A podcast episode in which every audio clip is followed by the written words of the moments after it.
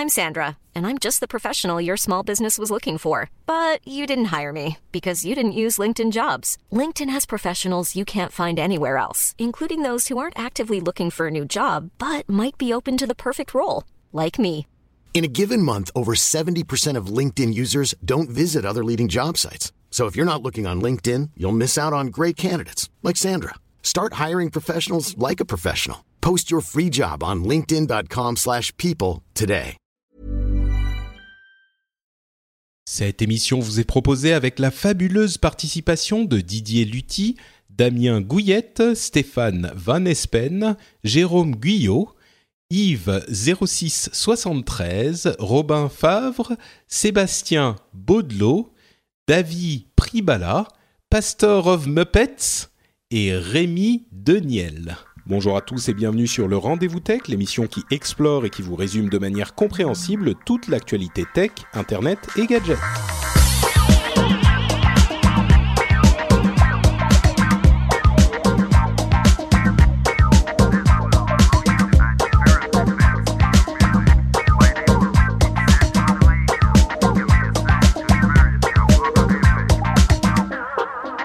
Bonjour à tous et bienvenue sur le Rendez-vous Tech, l'émission qui vous résume toute l'actualité tech, internet et gadgets. Nous sommes en août 2015, c'est l'été, il fait chaud, il fait beau.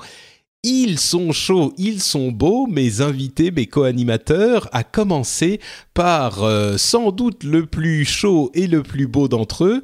En même temps, je ne sais pas, mais je, je présume parce que c'est mon ami Jérôme Kainborg qui est comme la braise là. Absolument, je te parle de la plage de mon bureau, je bronze devant le LCD de mon, de mon écran. C'est des vacances vraiment merveilleuses.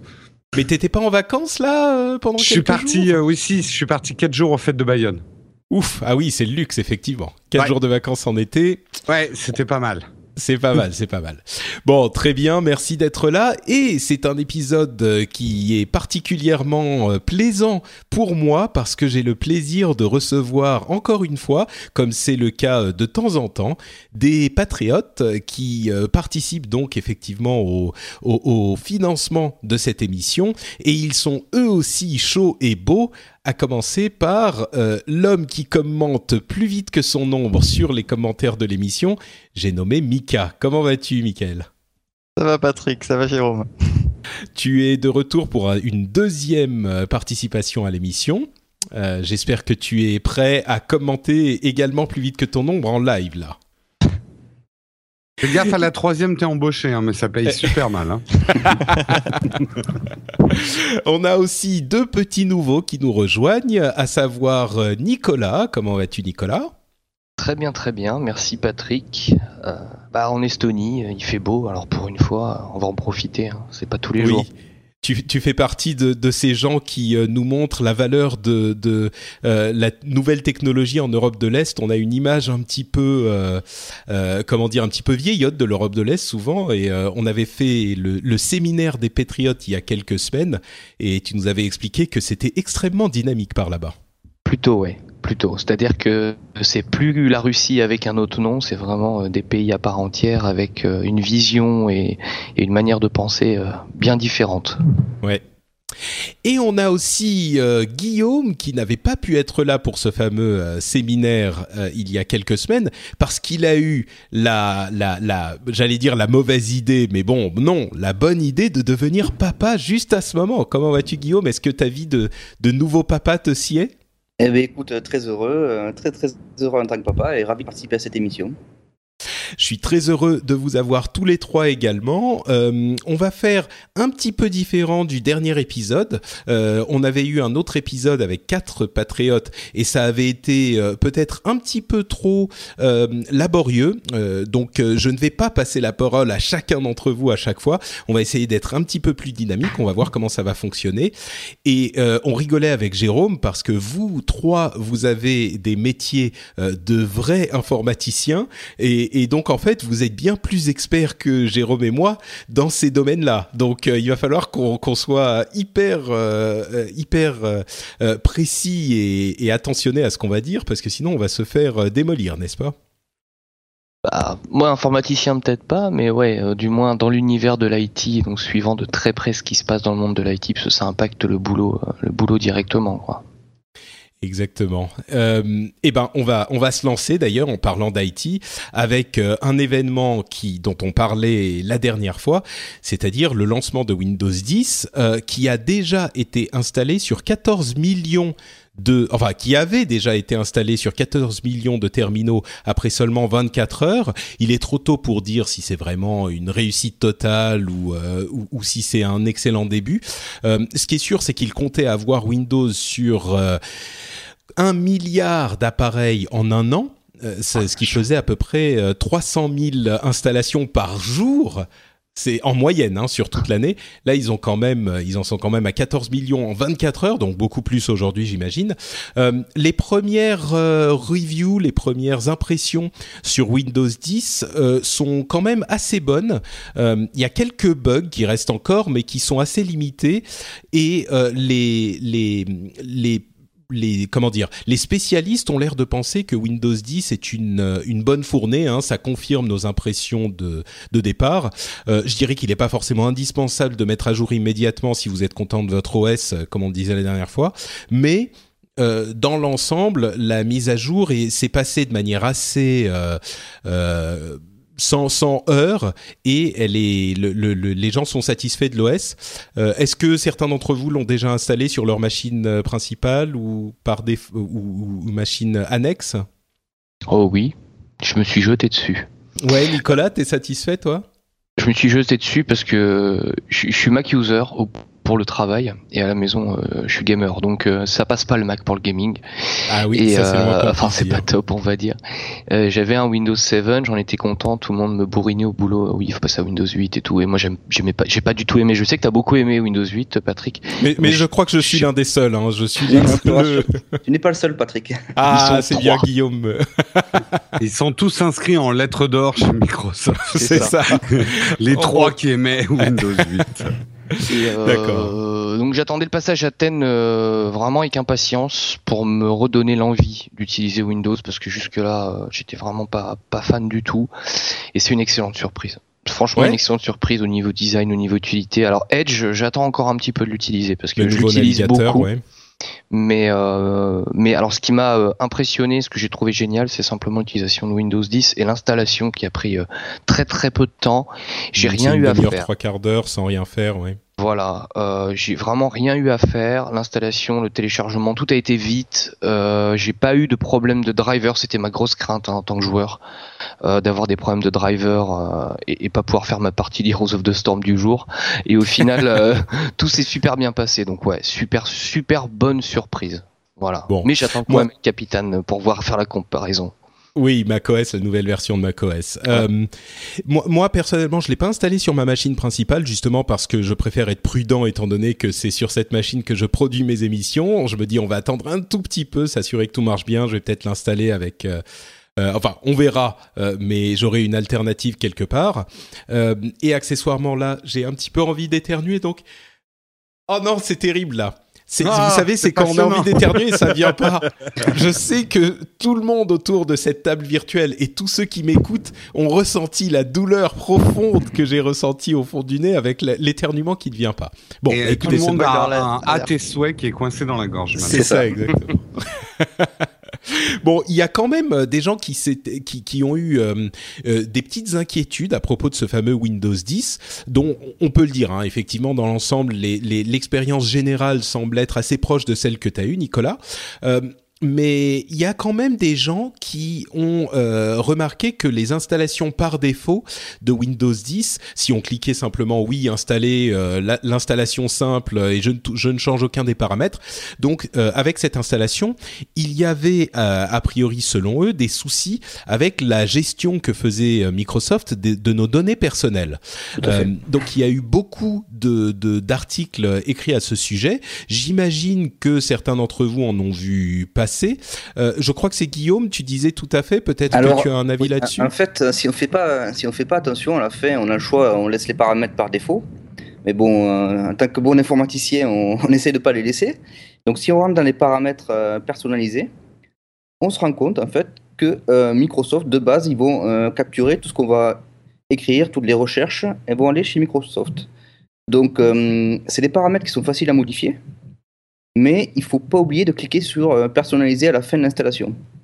Ou, ou, alors on peut également euh, modifier après, oui, dans les paramètres de sécurité. Mika, toi, je sais que tu es souvent un petit peu euh, euh, préoccupé par ces questions de vie privée. Euh, Est-ce que toi, c'est quelque chose qui te qui t'inquiète, cette invasion de la vie privée de, de Microsoft dans Windows 10 Oui et non. Oui, effectivement, les, les, paramètres personnalisés font un peu peur, mais le fait qu'on puisse facilement, via une interface, les décocher, c'est une bonne chose. Après, ce qui m'inquiète plus, ça va être plus quand euh, Madame Michu va acheter son ordinateur en magasin, elle va pas penser à aller dans ces paramètres-là, n'étant pas informaticienne ou ne s'intéressant pas à, à, comment dire, au respect de ses données, ouais. etc. Voilà. Et donc, euh, suivant pas euh, ce type de news, je pense pas qu'elle ira dans ce type de paramétrage et donc elle se retrouvera espionnée à son insu. Donc moi, c'est plus pour la les versions OM en fait que je m'inquiète. Ben, moi, j'ai une approche un petit peu différente et là, j'ai l'impression qu'on a le, le point de vue des informaticiens, euh, enfin des informaticiens, des gens qui, qui s'inquiètent de ces choses-là, effectivement. Moi, ce qui m'a, l'article qui m'a le plus marqué, c'était euh, ce parallèle qui a été tracé entre ces nouvelles, euh, cette nouvelle gestion des données privées de Microsoft et la manière dont gère les données privées euh, depuis longtemps Apple et euh, Google avec Android. Euh, on a véritablement un, un, un, alignement en fait sur ces deux modes de fonctionnement, à savoir que depuis bien longtemps pour euh, Siri, pour les recherches, pour Google Now et bien sûr avec euh, euh, Google qui, qui connaît tout de nous quand on utilise ses services, c'est quelque chose qu'on connaît bien. Et la, raison pour laquelle Microsoft a mis en place ce type de, euh, policies, ce type de, de, de, manière d'utiliser euh, nos données, c'est parce qu'il propose maintenant ce type de service aussi. Il y a Cortana qui est l'assistante euh, de, Microsoft, l'assistante virtuelle. Il y a tout un tas de, d'options de, recherche. Il y a un, fonctionnement avec le cloud qui est beaucoup plus important que dans les OS précédents, en particulier que Windows 7. Donc euh, pour moi, c'était pas si inquiétant que ça. C'est simplement que si on veut utiliser Windows 10 tel qu'il est aujourd'hui, euh, tel qu'il est en, système euh, d'exploitation moderne, eh ben, il faut effectivement donner à Microsoft toutes ces, permissions de regarder ce qu'on tape, de, d'avoir accès à nos informations. Maintenant, la question, c'est est-ce qu'on fait confiance à Microsoft? Et moi, je me dis, on fait pas moins confiance à Microsoft qu'à Google ou Apple. Donc, euh... juste une chose, euh, moi ce que je trouve un peu hypocrite, c'est que ça soit Microsoft qui fasse ça quelques mois après avoir euh, enchaîné des campagnes, notamment Scroogle, où il tapait ah, sur oui. Google en disant euh, Google is watching you. Moi, c'est le côté hypocrite que je trouve un peu abusé. Oui, mais euh, alors si, si, je peux m'exprimer sur le sujet, il y a Google prend le data et l'utilise à des fins marketing. C'est leur business model. C'est la même chose pour Microsoft. Windows, Windows prend le data. Alors, je sais qu'ils ont donné un numéro unique pour des ads, etc. Mais le, le, le cœur de business de Microsoft, en tout cas aujourd'hui, euh, tel qu'il est annoncé, n'est pas la vente de big data euh, comme comme celui de Google. Donc euh, moi, moi, je suis un petit peu comme Patrick. Je fais l'avocat du diable, j'ai envie de dire sans data, pas de Cortana. Euh, c'est vrai qu'aujourd'hui, on, on, on, réclame des systèmes plus intelligents qui nous connaissent mieux, euh, qui euh, qui puissent traiter notre information intelligemment. Ce que je trouve pas mal du côté de, de Windows, c'est qu'au moins on peut décocher ces choses-là. Euh, euh, ok, ils le mettent par défaut coché pour Madame Michu qui va jamais les décocher, mais Madame Michu sera peut-être contente d'avoir un Cortana qui va lui répondre, qui va la connaître, etc. Qui à aller chercher après l'info pour décocher si elle veut protéger un petit peu plus ses infos. Mais les mots que j'ai entendus dans votre bouche, euh, type espionner, tout ça, je les trouve un petit peu forts parce que l'idée c'est aussi, euh, voilà, que notre ordinateur, que notre OS nous connaisse mieux pour anticiper nos besoins. Bah, et je terminerai sur euh, iOS ouais. et Android. Je terminerai juste sur un truc parce que moi j'avoue que j'ai lu pas mal d'articles et je travaille depuis très longtemps dans la publicité, le marketing direct et euh, je vois des gens s'effaroucher devant cette utilisation du data à des fins marketing et c'est les mêmes qui vont signer allègrement sur des cartes fidélité chez des enfin je veux dire du data, on en chope depuis euh, moi j'avais vu une démo il y a 20 ans de la Poste qui arrivait à faire des recoupements avec nos adresses pour à des fins marketing. Euh, donc euh, c'est pas, je le dis souvent dans les émissions, c'est pas une nouveauté. Euh, et effectivement, c'est quelque chose il faut rester vigilant parce que où va ce data, qu'est-ce qu'ils vont en faire? Euh, mais on peut pas avoir le, le beurre et l'argent du beurre, quoi. Euh, en même temps, on peut pas avoir des ordinateurs plus intelligents qui répondent à nos besoins, mais qui nous connaîtraient pas, en fait. Et pour nous connaître, ils Ouais. ont besoin de data. Je Mais pense je suis qu'effectivement, entièrement euh, d'accord. Enfin, moi, personnellement, moi, ça ne me dérange pas d'avoir la publicité ciblée, dans le sens où je préfère qu'on me propose une publicité qui va m'intéresser plutôt qu'une publicité, je m'en fous. Euh, Une publicité pour Tena, ça va pas m'intéresser. Je préfère qu'on me fasse une publicité pour un dernier disque dur qui est sorti ou quelque chose qui- qui va m'intéresser et potentiellement va, va me permettre de faire l'acte d'achat. Donc moi, ça me dérange pas d'avoir la publicité ciblée. C'est un choix. Euh, ce qui m'embête, comme je disais tout à l'heure, c'est le côté un peu hypocrite de Microsoft en disant ils ont quand même fait des campagnes de publicité pour euh, cracher sur Google parce qu'ils faisaient ça alors qu'ils font la même chose. Moi, c'est ce côté-là qui m'embête. Ensuite, une deuxième chose que notait euh, Numérama et qui m'embêtait aussi, c'est que si on choisit en moteur de recherche principal Google, même si on a fait ce choix-là, les données qu'on envoie, elles sont quand même envoyées à Bing. Et ça, je trouve ça aussi limite. Ouais, c'est vrai qu'il y a des pratiques un petit peu. Bah, disons que euh, chez tous tous ces, ces constructeurs et ces développeurs, il y a des pratiques euh, qui sont un petit peu limites. Mais t'es sûr qu'on peut pas désactiver complètement l'envoi des données à Bing, euh, Mika? C'est Si dans les a- conditions générales d'utilisation. Hmm. Bon, il y, a, mais je crois que ce, sur quoi je m'arrêterai, il y a deux conclusions euh, que je donnerai. D'une part, à ce niveau-là, Microsoft est un petit peu entre Apple et Google parce que la critique qu'ils font de Google, qui est complètement hypocrite aujourd'hui vu qu'ils ont, ils font presque la même chose, mais c'était quand même que Google utilisait ça à des fins marketing uniquement. Pour Microsoft, c'est un petit peu plus souvent pour l'utilisation de Cortana, euh, etc., ce genre de choses. Euh, mais et, et l'autre l'autre chose que je dirais, c'est que il est extrêmement bon qu'il y ait eu tous ces articles euh, parce que il faut s'en inquiéter pour ne serait-ce que pour s'assurer qu'ils n'ont pas le, le- le- la liberté de faire absolument ce qu'ils veulent euh, et sans que personne ne, ne- les regarde, ne les surveille. Donc euh, bon, c'est c'est quand même pas mal. Moi, je pense tout de même que cette euh, panique a été, d'ailleurs, qui a duré quelques jours, a été un petit peu euh, un petit peu exagérée, mais. Bon, Euh, ce qui est sûr, c'est que si vous voulez y faire attention, euh, il faut aller voir dans les paramètres et les paramètres des données personnelles.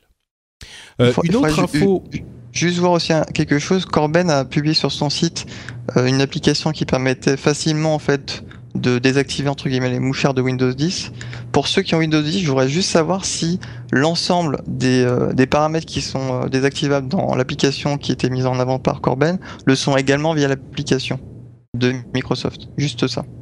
C'est une bonne question. Il faudrait poser la question à Corben. Il y en a peut-être un ou deux qui sont qui sont pas désactivables, mais ouais, je pense que si on est le, le truc, c'est que si on est à ce point préoccupé par ces problèmes, c'est pas Windows qu'il faut utiliser et c'est pas Google Oui. qu'il faut utiliser, tu vois. Je pense que si on est euh, euh, à cet extrême et c'est tout à fait euh, euh, accept- enfin plus qu'acceptable, c'est tout à non, fait non. légitime, oui. Euh, il faut aller chercher du côté des, des, des, des Linux et des BSD, de ce genre de choses pour comme système d'exploitation. Utiliser Windows ou utiliser Google ou même utiliser un appareil Apple et se plaindre ensuite qu'il y a ce genre de, entre guillemets d'invasion de la vie privée, c'est avoir des priorités étranges. Euh, je pense que si on est euh, si on est très préoccupé par ce genre de choses, eh ben il faut en tirer les conséquences et aller ailleurs. Mais Bah, heureusement, il y a des alternatives qui existent, donc euh, il y a une liberté fait, aussi oui. de choisir euh, ce qu'on fait. Euh, au moins, bon, les choses sont plus ou moins dites clairement. Euh, Plus avec, ou moins, euh, oui. Plus ou moins, on est Bah, d'accord. ils, ils sont assez clairs, oui, mais Et le, le- ouais, je- juste quand même, le problème qu'a une marque comme Microsoft de communiquer là-dessus, euh, effectivement, Google le fait depuis longtemps, Apple le fait depuis longtemps, eux ils arrivent derrière et tout le monde est en train de se préoccuper de ça, donc ils passent un peu pour le mauvais élève alors que finalement ils s'alignent sur les autres, quoi. c'est un problème de communication. C'est vrai. Et au niveau communication, comme le disait très justement Mika, ils ont bien tapé sur euh, sur la tête de Google avec leur euh, publicité ridicule de Scroogle et le Gmailman. Vous vous souvenez de cette pub du Gmailman euh, qui était ce postier qui va observer, enfin même espionner vos emails quand vous les envoyez avec son petit euh, sourire, euh, sourire, euh, son evil green, son sourire plein de méchanceté. Diabolique. Euh, diabolique, voilà, merci Jérôme. Il y a aussi un élément, euh, oh pardon, euh, pardon Patrick, mais il y a aussi un élément auquel il faut faire extrêmement attention. C'est comme tu l'as dit, euh, qui récupère les données, c'est une chose. La question, c'est où ils les mettent et ce qu'ils en font. Euh, comme l'a dit également Jérôme, c'est-à-dire que s'ils gardent les infos pour l'utilisation de l'OS, c'est le bon confort de l'OS super top. Par contre, ils commencent à revendre les données et il y a un truc qui vient de tomber là à l'instant sur Twitter. Je regardais ça tout à l'heure. Euh, il serait possible un exemple d'utilisation de données personnelles ou de failles dans la sécurité. Apparemment, il y a certains matériels HTC où on aurait accès via Android en craquant et en trifouillant un peu les logiciels, euh, d'avoir un l'accès à la, à au fichier en fait de l'empreinte digitale au format texte. Oui, alors ça, tiens, parlons-en. Je l'avais mis un petit peu plus loin dans le programme. Euh, là, là, on est carrément données, euh, dans un. Oui, non, voilà. mais là, on est car- carrément dans une erreur euh, de de, de programmation. euh, Enfin, une faute de programmation euh, lamentable. Effectivement, c'est un truc dont on parle depuis un ou deux jours. le fait qu'il y ait sur certains téléphones Android la possibilité d'accéder aux données de euh, de de- d'empreintes digitales très facilement. Et effectivement, l'un de ces téléphones, c'est HTC, qui a, enfin, les téléphones HTC stockent ces données euh, en, fichiers complètement euh, possibles à lire. Et, en fait, le, problème que ça peut poser, c'est le fait que des applications peu scrupuleuses vont euh, regarder votre empreinte digitale parce qu'elles y ont accès dans le système et vont ensuite faire, Dieu sait quoi, des valider des achats, accéder à vos données privées, etc. Mais là, on est vraiment dans une erreur grossière euh, qui serait équivalente à celle de garder un mot de passe euh, en clair dans vos, vos, vos, vos données. Euh, Enfin, Mm. je veux dire, si un service garde vos mots de passe en clair, euh, c'est une erreur qui est inexcusable. Et là, effectivement, euh, c'est peut-être ils s'en sont pas bien rendus compte parce que c'est une technologie qui est un petit peu différente avec les euh, les, les empreintes digitales, mais c'est tout aussi inexcusable. Ah bah ils vont fermer là, c'est pas possible HTC, ils peuvent pas faire autrement là. Faut qu'ils mettent la clé sous Bon, la je porte. pense pas que je pense ça. pas que ça ira jusque là, mais Moi, euh, j'ai scanné mes doigts clair, de pied avec que- mon Galaxy S6, donc je suis à l'abri. donc ça va, ça va. voilà. Euh, oui, non, mais effectivement, là, c'est c'est un, un, un œil au beurre noir pour HTC euh, qui est qui est, enfin, C'est bon, inexcusable. hein. Euh, on a, on a aussi des nouvelles du côté de chez Apple euh, avec des, des sources. C'est l'été, hein, on s'autorise quelques quelques rumeurs Apple. Euh, on a des sources qui nous disent que euh, l'event de rentrée de présentation du nouveau matériel chez Apple aurait lieu la semaine du 7 septembre, euh, probablement le 9. Donc euh, préparez vos porte-monnaies si vous voulez jeter, de l'argent à votre écran quand ils présenteront un iPhone qui a une minuscule différence avec le dernier. Euh, ceux dont on entend parler, c'est bien sûr l'iPhone 6S, euh, variation de, l'iPhone existant, qui aurait un écran en Force Touch avec euh, qui détecterait la pression, donc euh, comme c'est le cas sur l'Apple Watch, Euh, un iPad. Peut-être avec ce fameux iPad plus grand, cet iPad Pro de 12 pouces, euh, qui, serait, qui serait cohérent avec les nouvelles fonctionnalités de multitâche qu'il y a avec, qui arrivent avec euh, iOS 9. Euh, et un- une nouvelle Apple TV, Apple TV qui ferait enfin la place aux apps et qui aurait une nouvelle télécommande beaucoup plus pratique à utiliser. Donc une Apple TV qui serait une plateforme à part entière. C'est quelque chose dont on entend parler depuis quelques temps, mais qui se concrétiserait visiblement, possiblement euh, cette année, euh, cet automne à la, euh, présentation d'Apple. On a aussi entendu des choses pour un petit peu plus loin, pour 2016, avec une histoire de, service de euh, répondeur intégré à l'iPhone avec Siri qui réussirait à comprendre ce que disent vos correspondants et qui vous envoie un message de manière à ce que vous n'ayez pas besoin de les écouter. Pour euh, les bah, pour les écouter tout simplement. Vous pouvez lire ce que les gens vous ont dit et, peut-être le fait de ne plus avoir à utiliser le répondeur de votre euh, de votre opérateur Euh, et puis quelques autres petites choses. Mais déjà sur iPhone iPad Apple TV est-ce que certains d'entre vous ont des commentaires rapides? Shut up and take my money. oui donc toi Euh, Nicolas tu es tu es prêt à Non, alors l'iPhone non. Euh, L'iPhone non, parce que je suis passé au 6 il y a pas longtemps et le 6S, pour moi il n'y a pas. Voilà, faut voir, hein, c'est toujours pareil. Bon, euh, faut, faut- faudra voir ce qui est présenté parce qu'on sait. Enfin, voilà, il oui. y a les leaks, il y a les leaks et la réalité. Euh, je, je suis pas trop, pas trop fou de l'iPhone 6, euh, 6S. On verra ce que ça donne. L'iPad Pro, j'ai hâte de voir ce que ça va donner, même si j'en aurais pas forcément besoin, mais juste en tant que produit pour voir où ça va se placer et surtout dans le métier que je fais pour voir où au niveau des professionnels ça va se placer. Euh, Est-ce qu'il y a des, des, la clients grande question. qui ouais. voilà. Euh, moi, je vois plus le design, des choses comme ça. Ah, mais bon, à voir. Mais surtout l'Apple TV. Moi, ça fait un an que j'achète pas d'Apple TV, juste parce que j'attends la nouvelle et que tout le monde dit que la nouvelle va arriver. Et en fait, je le fais pas. Alors, je suis là. Bon, il y a l'Apple TV, il y a une promo, c'est super. mais il y a la nouvelle qui arrive. Ça sert à rien d'acheter celle-là maintenant. Il y a la nouvelle qui arrive. Alors, j'ai hâte de voir euh, cette nouvelle Apple TV. J'attends de voir. C'est toujours pareil. Avec Apple, c'est compliqué parce que on peut faire plein Mais de alors, quel, quel avantage aurait cette Apple TV par rapport aux autres set-top box Surtout, bon, j'allais dire surtout en France. Toi, tu vis pas en France, mais euh, surtout en France où on a euh, chaque euh, fournisseur d'accès Internet a sa set-top box. On est l'un des seuls pays au monde, justement, grâce aux innovations de Free il y a quelques années, où, où c'est le cas. Mais je pense par exemple à d'autres euh, appareils de ce type-là, comme les Roku ou, ou ces trucs-là. Chromecast aussi. Ou Chrome. Oui, Chromecast est un peu plus limité quand même, hein, il faut avouer. Oui. Mais, euh, mais, mais bon, c'est pour les gens qui sont euh, immergés dans l'écosystème Apple parce que ça fonctionne plus facilement avec eux. Mais, mais si c'est pas notre cas, j'imagine que c'est moins euh, séduisant l'Apple Bah, TV. tout, tout dépend s'ils sortent une plateforme d'appli, euh, d'application euh, dédiée à Apple TV. Il y a quand même une tonne de choses qu'on faire.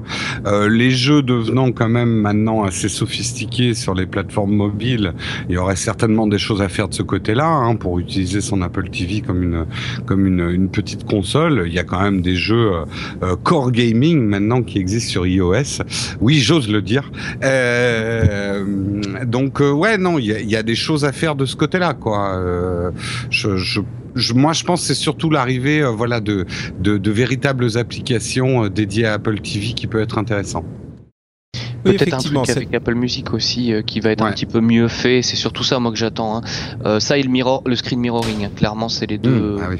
Les deux trucs. Parce qu'aujourd'hui, le screen mirroring est pris en compte par l'Apple TV, ce qui évite de tout brancher et d'avoir des câbles partout. Euh, aujourd'hui, c'est bien, mais sans plus. C'est limité à 720p aussi. Enfin, limité à. Enfin, c'est quand même 720p, mais bon, voilà. En, en 2015, on estime que une Apple TV serait quand même, de, quand même capable de gérer euh, du comment dire du, du 1080p.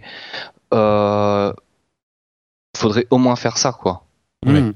Oui, non, c'est sûr. Mais, mais effectivement, l'aspect, euh, je pense que l'aspect app, euh, parce que c'est vrai qu'il y a plein de, de media centers et d'assimilés qui fonctionnent, mais personne n'a réussi encore à euh, créer un écosystème d'app pour l'écran du salon. Donc euh, là, c'est vrai que ça peut être une opportunité intéressante pour Apple et on risque de le voir arriver avec cette nouvelle Apple TV. Je suis pas convaincu que ça fonctionnera. Euh, je suis pas convaincu qu'il y ait un marché pour les apps euh, sur la télé autant que sur le smartphone, mais euh, mais mais c'est possible. Donc euh, ça serait intéressant à, à observer.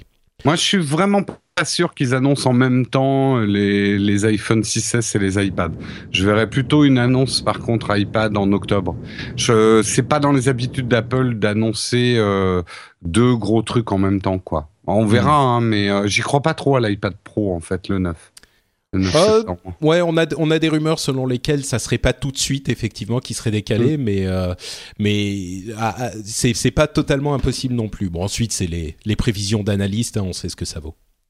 Mais quelle différence entre un Chromecast et un Apple TV Enfin, quelle fonction en plus enfin, aurait une box en plus d'un Chromecast? Parce que Bah, à part un- un euh, Chromecast, euh, un- vidéo, Oui, bah le Chromecast ne fait que recevoir un flux vidéo euh, à peu de choses près. Une, une set-top box, c'est ça. Une set-top box peut avoir une application qui, qui tourne sur euh, la set-top box et peut euh, bah, lancer une application. C'est un mini ordinateur. euh, L'Apple TV est un mini ordinateur qui aujourd'hui n'exploite pas toutes ses possibilités. Il y a que quelques apps approuvées par Apple, etc. Mais euh, mais non, c'est quand même euh, un- c'est la différence entre c'est la différence entre un Chromecast et une console par exemple ou euh, tu vois ce genre de choses. Pour moi la différence est sensible. Justement, je cherche un exemple d'une chose que ne peut pas faire le Chromecast actuellement, que pourrait Ah faire bah. une box. Des jeux, que- je sais pas, des Les- jeux, les jeux, on une peut application. actuellement. Mais même Non, le mais il screen faut que- mirroring. Tu, tu les streams avec oui, ta. Chromecast. C'est pas la Chromecast qui les fait tourner tes jeux. Ah, je suis d'accord. Le jeu, Ah, voilà, le jeu est lancé sur ton ordinateur et pas sur ta Oui, Chromecast. ou ma donc, tablette. Oui, par Mais exemple, en fait, oui. une Chromecast, c'est qu'un fil sans fil. Euh, Oui, exactement. pas- voilà. HDMI sans fil. Ouais. euh, ouais. Je pense que c'est, je pense que ça, ça, ça change quand même cette simple différence dans la, dans la manière dont ça fonctionne, dans le format finalement, euh, fait beaucoup. Euh, moi, j'y crois. Guillaume, je crois que tu veux dire Oui, quelque chose oui, depuis alors, tout à l'heure, donc. Sur l'Apple euh, TV, il y a quelque chose qui est quand même assez rédhibitoire pour moi. Ça va être le tarif.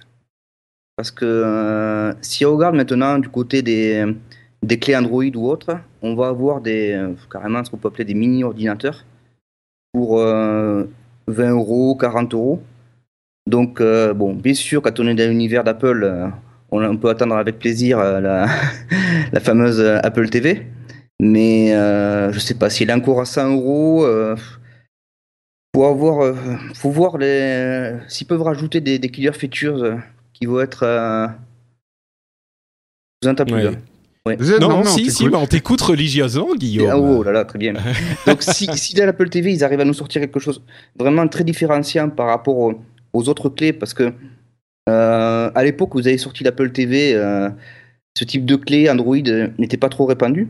Mais maintenant, il y en a de toutes les marques, de toutes sortes, de moins en moins cher. Donc, à part pour les gens qui vont être purement Apple fanboy, il faut dire ce qui est, je vois pas forcément l'intérêt d'aller sur une Apple TV en fait. Bah, je crois que, bien sûr, l'un des intérêts est le fait de rester entièrement immergé dans l'écosystème euh, qu'a rêvé euh, Steve Jobs pour l'humanité. Euh, ça, c'est une chose, mais il y a aussi, euh, encore une fois, ce dont parlait Guillaume, c'est la force de l'é- de- de- de l'écosystème d'app euh, d'Apple. Euh, le jour où Apple annonce une Apple TV où les développeurs, euh, peuvent créer des apps sans, euh, enfin, qui, qui, co- comme c'est le cas avec l'App Store sur iPhone, euh, le- le- l'effervescence qui va être générée va être immédiate. Euh, et c'est vrai qu'il y en a plein euh, pour d'Android également, on en connaît beaucoup, mais le, le fait est que euh, Apple euh, a un, un marteau qui est beaucoup plus euh, lourd et beaucoup plus puissant dans ses pour pour créer enfin pour je vais pas dire un marteau, je vais donner une, image un petit peu plus euh, poétique.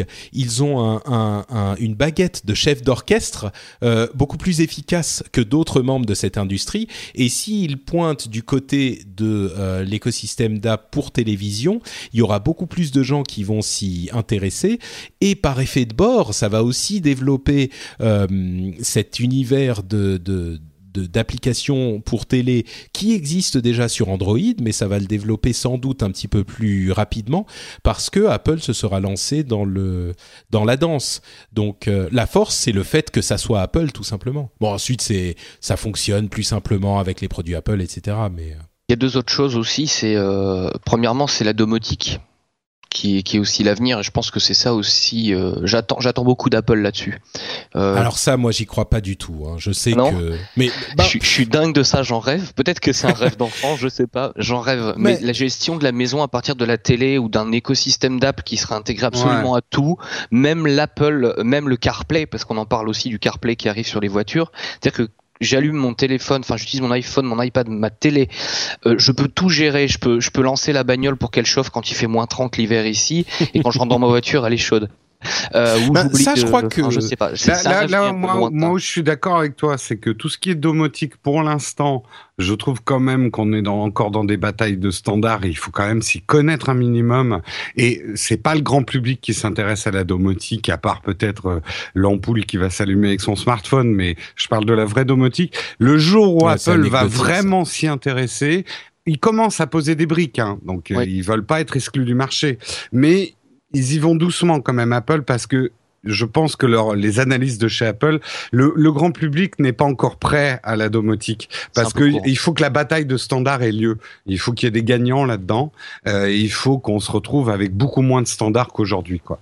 Ouais, c'est vrai que c'est une non condition, euh, c'est c'est une condition sine qua non, euh, c'est certain. Mais, mais encore plus imp- important que ça, euh, je crois que ce que tu disais est, est extrêmement juste, c'est que c'est un rêve d'enfant Et c'est très bien, hein, euh, c'est bien d'avoir des rêves d'enfant, mais je crois que c'est un rêve d'enfant que font une partie assez limitée de la population, que ça va plaire énormément quand ça sera enfin euh, euh, accessible avec HomeKit, dont il parle depuis maintenant presque deux ans. quand ça sera enfin en place, et eh ben ça sera possible et il y aura quelques personnes qui vont passer des heures à configurer entièrement leur maison pour que tout fonctionne avec la, à l'appui d'un smartphone. Mais, euh, mais d'ailleurs, tu peux déjà faire tout ça avec le smartphone. T'as pas besoin de ton, de ton Apple TV. Hein, mais, mais bon, ça fonctionnera. Et certaines personnes vont passer des heures dessus. Je pense que la plupart des gens vont pas être euh, complètement passionnés. Mais euh, Mika, pardon, pardon, je t'ai coupé. Je, voulais dire qu'il faut pas oublier Amazon dans l'eau. Oui. On parle beaucoup d'Apple, mais Amazon a beaucoup de poids financier aussi et de R&D pour nous faire quelque chose de sympa aussi je suis pas sûr qu'il soit, je suis pas sûr qu'il soit aussi bien placé qu'Apple, parce qu'Apple est déjà dans toutes nos, dans toutes nos poches euh, et dans toutes nos maisons.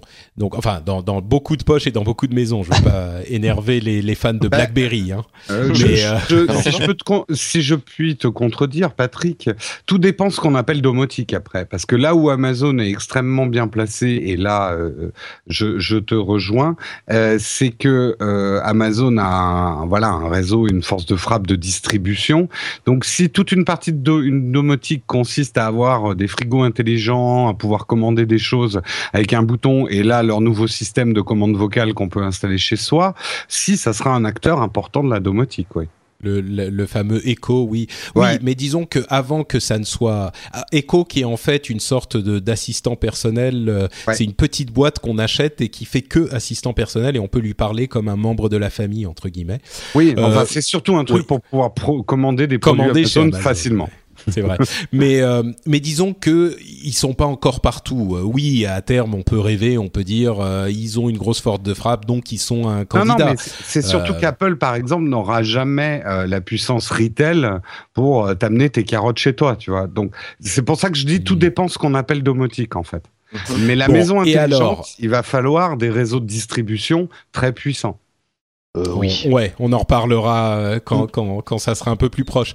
Mais euh, un autre truc qui n'est qui n'est vraiment pas proche, c'est cette rumeur qui, qui est même plus que des rumeurs aujourd'hui de discussions qui auraient eu lieu entre Apple et BMW, qui sont bon en tant que, que rumeur, pas forcément la, la chose la plus passionnante qui soit, parce que il est très possible qu'Apple soit allé voir du côté de chez BMW pour voir comment ils font leur voiture. On sait qu'on on a depuis quelques mois maintenant des rumeurs euh, selon lesquelles Apple aurait étudierait euh, la possibilité de faire quelque chose sur l'industrie automobile.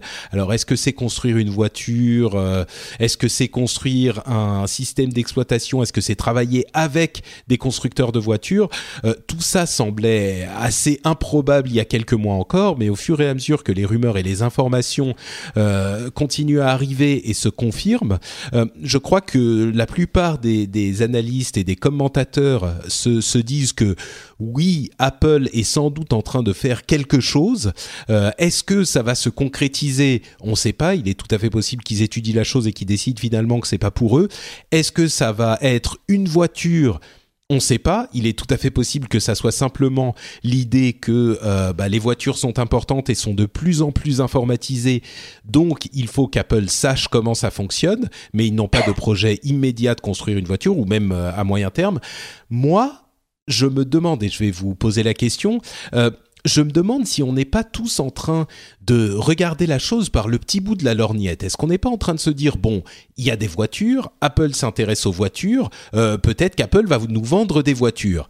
Et ça, ça serait quelque chose de mm, presque trop simple. Euh, généralement, quand ils arrivent sur un marché, ce qu'ils essayent de faire, c'est de prendre le contre-pied de ce qui se fait à ce moment. Ou pas le contre-pied, mais en tout cas d'amener quelque chose de, de nouveau et de différent.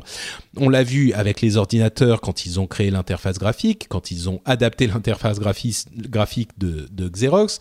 Euh, on l'a vu avec leur arrivée sur le marché de la musique, on l'a vu avec l'iPhone, on l'a vu avec l'iPad, etc. Euh, ils n'y arrivent pas toujours, évidemment, mais généralement, ils essayent de faire les choses de manière un peu différente. Moi, je me demande si ils ne savent pas, euh, enfin, si étant donné qu'ils savent que c'est une industrie extrêmement différente de ce qu'ils font aujourd'hui, la voiture, s'ils sont pas en train de se dire on s'y intéresse aujourd'hui. Ça va nous prendre 2, 3, 4, 5, 10 ans pour vraiment comprendre comment ça fonctionne. Et à ce moment-là, euh, dans euh, 5 ou 10 ans, on pourra sortir non pas des voitures, mais plutôt un service de euh, transport avec des voitures entièrement automatisées euh, qui ouais. utiliseront notre euh, notre service de carte qu'ils sont d'ailleurs en train de construire pour Apple Maps mais avec beaucoup de précision et sortir un service une sorte de Uber automatisé d'ailleurs on sait que Uber est l'un des l'un des plus l'une des plus grosses croissances dans dans le monde de société ils ont ils ont annoncé c'était marrant ils ont annoncé il y a quelques semaines qu'ils vont envoyer un, qu'ils vont investir un milliard en Inde et un milliard en Chine.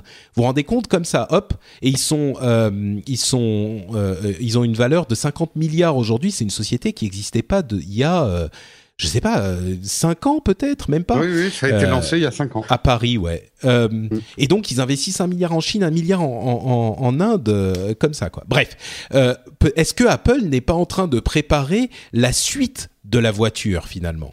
Et là, je je je, je vous pose la question, quoi. question ouverte. Ouais, camping-car pour tout le monde. Bah, la suite de la voiture, c'est le camping-car.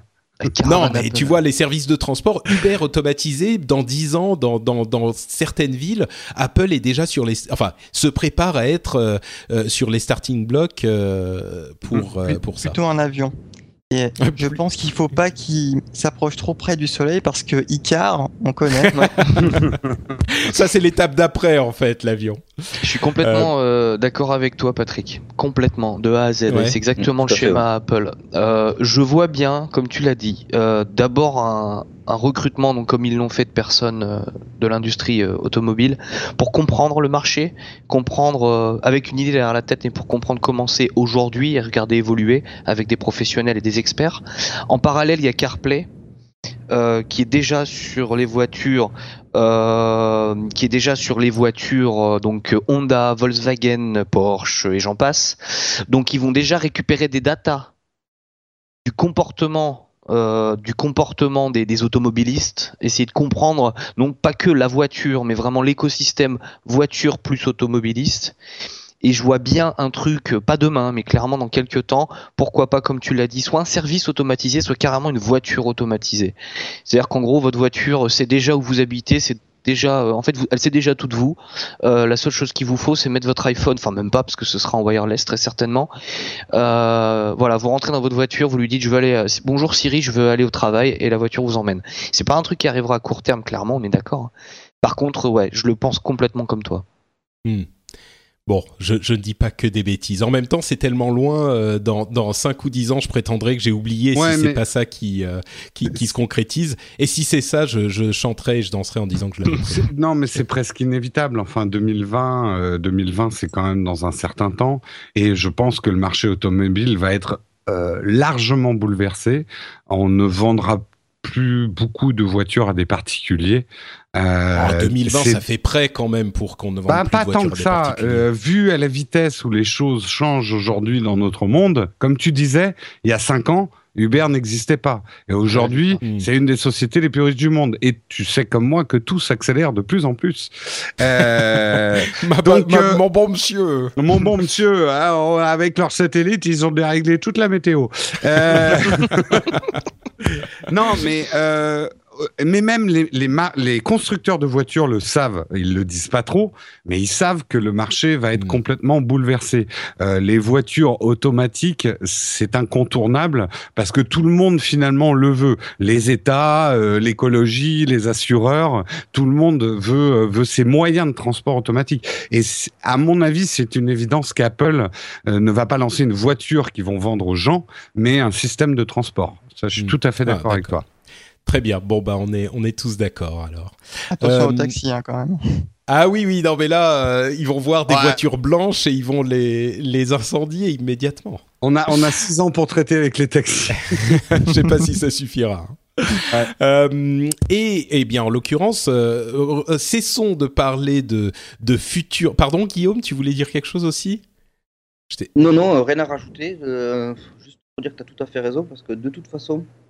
Euh, Euh, Parle un peu plus près du micro, s'il te Oui, plaît. excuse-moi. Donc, euh, tu as tout à fait raison, parce que Apple, ils n'ont pas de raison de venir sur le marché pour l'instant.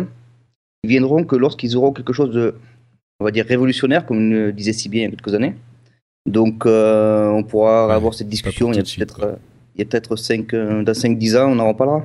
Voilà. Ouais, exactement. Et à ce moment, que le je dirais, rendez-vous tech sera encore là dit. dans 5-10 ans? Mais Ah bah, oui. j'espère. Mais Ah bah J'espère parce que Ah. euh, 10 ans c'est encore un peu loin, Non, mais, mais dans 5 ans Patrick, c'est un tu petit seras peu en- mon, tu mon- seras mon en business plan, hologramme. si tu veux. Tu seras en hologramme sur nos ongles en fait. On verra un petit hologramme de Patrick et on mettra notre doigt dans l'oreille pour t'écouter. Bon, écoute, la première étape, je prépare déjà euh, le, le ren- rendez-vous tech euh, réalité virtuelle, Oui. euh, où vous pourrez mettre un casque et, et me voir parler. Dans... Non, mais ça, on peut déjà le faire en vidéo. Bon, il faut que je pense à quelque chose d'un petit peu plus amazing et, et. Euh, mais parlons un petit peu plus euh, du troisième larron. Euh, je me suis dit, on revient aux fondamentaux. Aujourd'hui, on parle Microsoft, Apple et Google. C'est vraiment euh, les fondamentaux de la tech. Euh, pour moi, Microsoft a regagné sa place dans les, les, sociétés les plus importantes alors qu'il commençait un petit peu à s'en écarter. Euh, là, ils ont regagné leur place. Donc, Microsoft, Apple, Google, ceux qui font des systèmes d'exploitation, on oublie un petit peu tous les Twitter, Facebook, tous ces rigolos là qui sont arrivés il y a pas si longtemps. Et on parle donc de Google qui dit non à la CNIL. Vous, vous savez que le droit à l'oubli euh, est un, sujet assez euh, chaud en, en Europe et même dans d'autres pays. Et la CNIL voulait d'une part que euh, Google ne, ne étende ce droit à l'oubli à euh, tous leurs domaines. C'est-à-dire qu'aujourd'hui, le droit à l'oubli européen est implémenté dans les pays euh, d'Europe. C'est-à-dire que si vous demandez la suppression d'un lien, il sera supprimé sur google.fr, google.de, etc. Mais pas sur google.com. Et la CNIL a dit, on veut que euh, Google soit, euh, enfin que, que ce, ce- ce- cette suppression de liens se fasse partout chez, Google. Ils ont dit non. euh, parce que, évidemment, le- le- l'effet pervers de tout ça, c'est que si jamais une personne dans un pays obtient le droit de suppression d'un lien et que ça doit affecter l'ensemble des domaines de Google, on peut tout à fait imaginer que euh, si d'autres pays suivent l'exemple de la CNIL en France, euh, il y ait des demandes qui puissent être faites euh, n'importe où et que ça affecte le monde entier. On peut se dire tout de suite, on va penser à des pays comme la Chine ou je sais pas quel autre pays, euh, euh, euh, quel autre pays. Euh, euh, dictatorial, euh, je- je- je- j'en perds mes mots. Euh, mais même, même aux États-Unis ou en France ou Dieu sait où, c'est quand même un petit peu extrême euh, comme demande.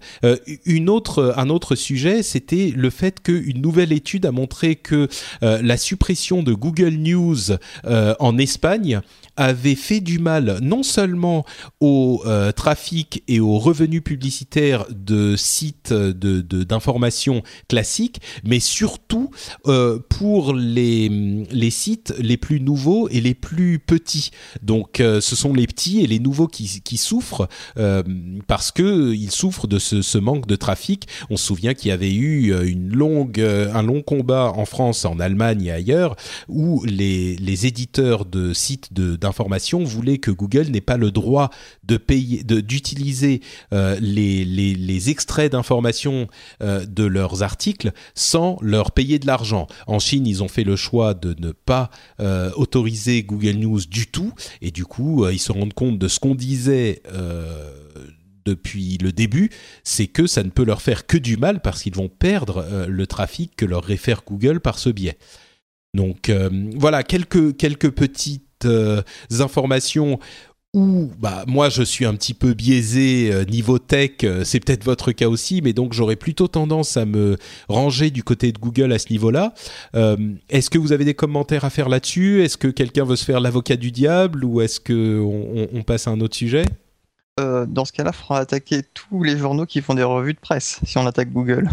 Ah ça. bah c'est c'est c'est déjà c'était déjà la question qu'on se posait à ce moment, c'est vrai. Ouais. C'est compliqué. hein. C'est compliqué Ouais. à gérer hein, parce que le problème c'est qu'on est très content. est-ce qu'on rejoint pas parce qu'avec cette histoire de droit à l'oubli là, pour revenir sur le droit à l'oubli, est-ce qu'on revient pas un petit peu à l'accès aux données personnelles, etc., etc. C'est tout ce qui a trait à la vie du webnote en fait, des, des, des personnes que nous sommes sur l'internet euh, ou sur les réseaux sociaux et sur Google et partout. Il est difficile de parce que si moi en tant qu'utilisateur je demande à disparaître de Google sur tous les domaines, ça n'aura pas d'impact, simplement que les personnes ne me trouveront pas. Mais si demain une société ne veut plus apparaître sur Google, et si est-ce que l'intérêt de Google est ce qui leur a permis de nous, nous donner un service qui est quand même quand même pas mal, c'est pas justement l'accès à ces données, le référencement de ces données. Donc est-ce qu'on n'est pas en train un petit peu de, couper l'herbe sous le pied d'un truc qu'on aime bien utiliser, pour revenir à ce qu'on disait en début d'émission, justement sur l'utilisation données égale, égale euh, meilleur OS, et eh ben du coup, est-ce que si on retire pas un petit peu tous ces trucs-là petit à petit à Google, je sais pas, c'est c'est c'est un peu con, c'est un peu compliqué. C'est ces mêmes personnes qui vous envoient les invitations Candy Crush Saga sur Facebook, euh, qui disent bah je veux qu'on m'oublie de Google. Oui, je peux comprendre l'impact négatif. Mais non mais c'est marrant parce que c'est compliqué balancer quoi. Ouais, non, mais t'as pas tort. Hein. Je crois que euh, la première chose qu'on, à laquelle on pense quand on pense à ce droit à l'oubli, c'est euh, le cas d'une personne qui a fait quelque chose euh, qui, qui était pas forcément très bon il y a une dizaine ou une quinzaine d'années, et puis qui maintenant a, a, a passé cette étape de sa vie et qui veut qu'on lui rappelle pas ça à chaque fois qu'on google son nom, que ça soit la seule chose qui sorte. Le, le truc immédiat qu'on va euh, opposer à cette réflexion, qui est plutôt enfin qu'on pourrait estimer louable, c'est euh, le politicien euh, peu crapuleux qui, enfin un peu crapuleux, peu scrupuleux, je dirais plutôt, qui, qui va faire, qui va essayer de faire supprimer une information qu'il préférerait ne pas voir apparaître sur Google, pour que les gens qui qui ont, qui doivent voter pour lui ne soient pas au courant. mais au final, est-ce que la une meilleure manière euh, de, regarder la chose, d'appréhender la chose, n'est pas euh, celle que tu nous proposes, Nicolas, c'est-à-dire est-ce que finalement la possibilité de chercher dans notre euh, nos archives collectives, dans notre connaissance commune, que ça soit Google ou quelqu'un d'autre, hein, parce qu'aujourd'hui Google est le plus gros, mais cette question se poserait pour d'autres également, cette capacité de euh, pouvoir fouiller dans toute notre connaissance n'est pas un bénéfice pour la société. Et donc, euh, est-ce qu'il ne faut pas le considérer comme tel?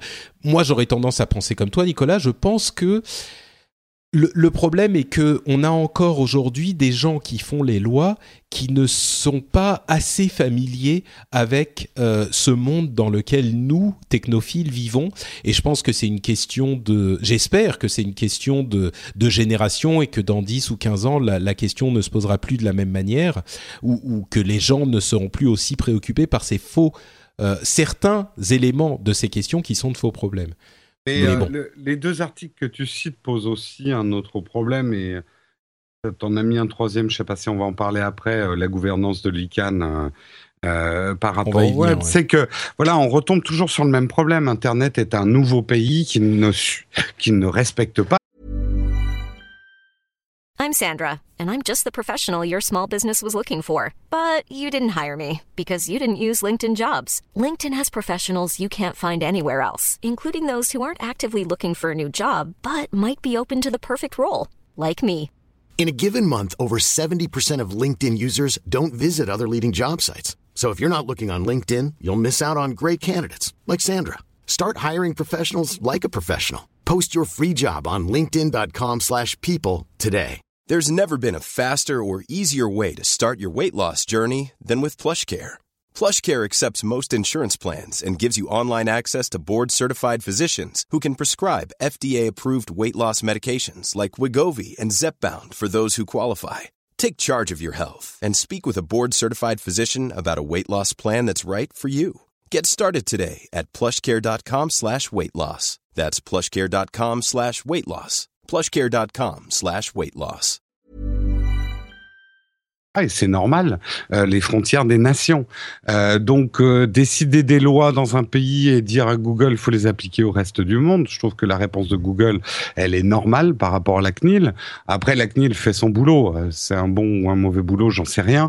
Euh, mais euh, on s'aperçoit avec toutes ces news qui s'amoncellent de semaine en semaine qu'il va bien falloir un moment qu'on se prenne par la peau des fesses et qu'on décide un petit peu de la gouvernance mondiale d'Internet. C'est un territoire qui appartient au monde entier. Euh, Oh. On s'en fout où il a été inventé, euh, mais aujourd'hui, euh, voilà, le, le- le monde entier est sur Internet. Donc, il va falloir des organismes de décision.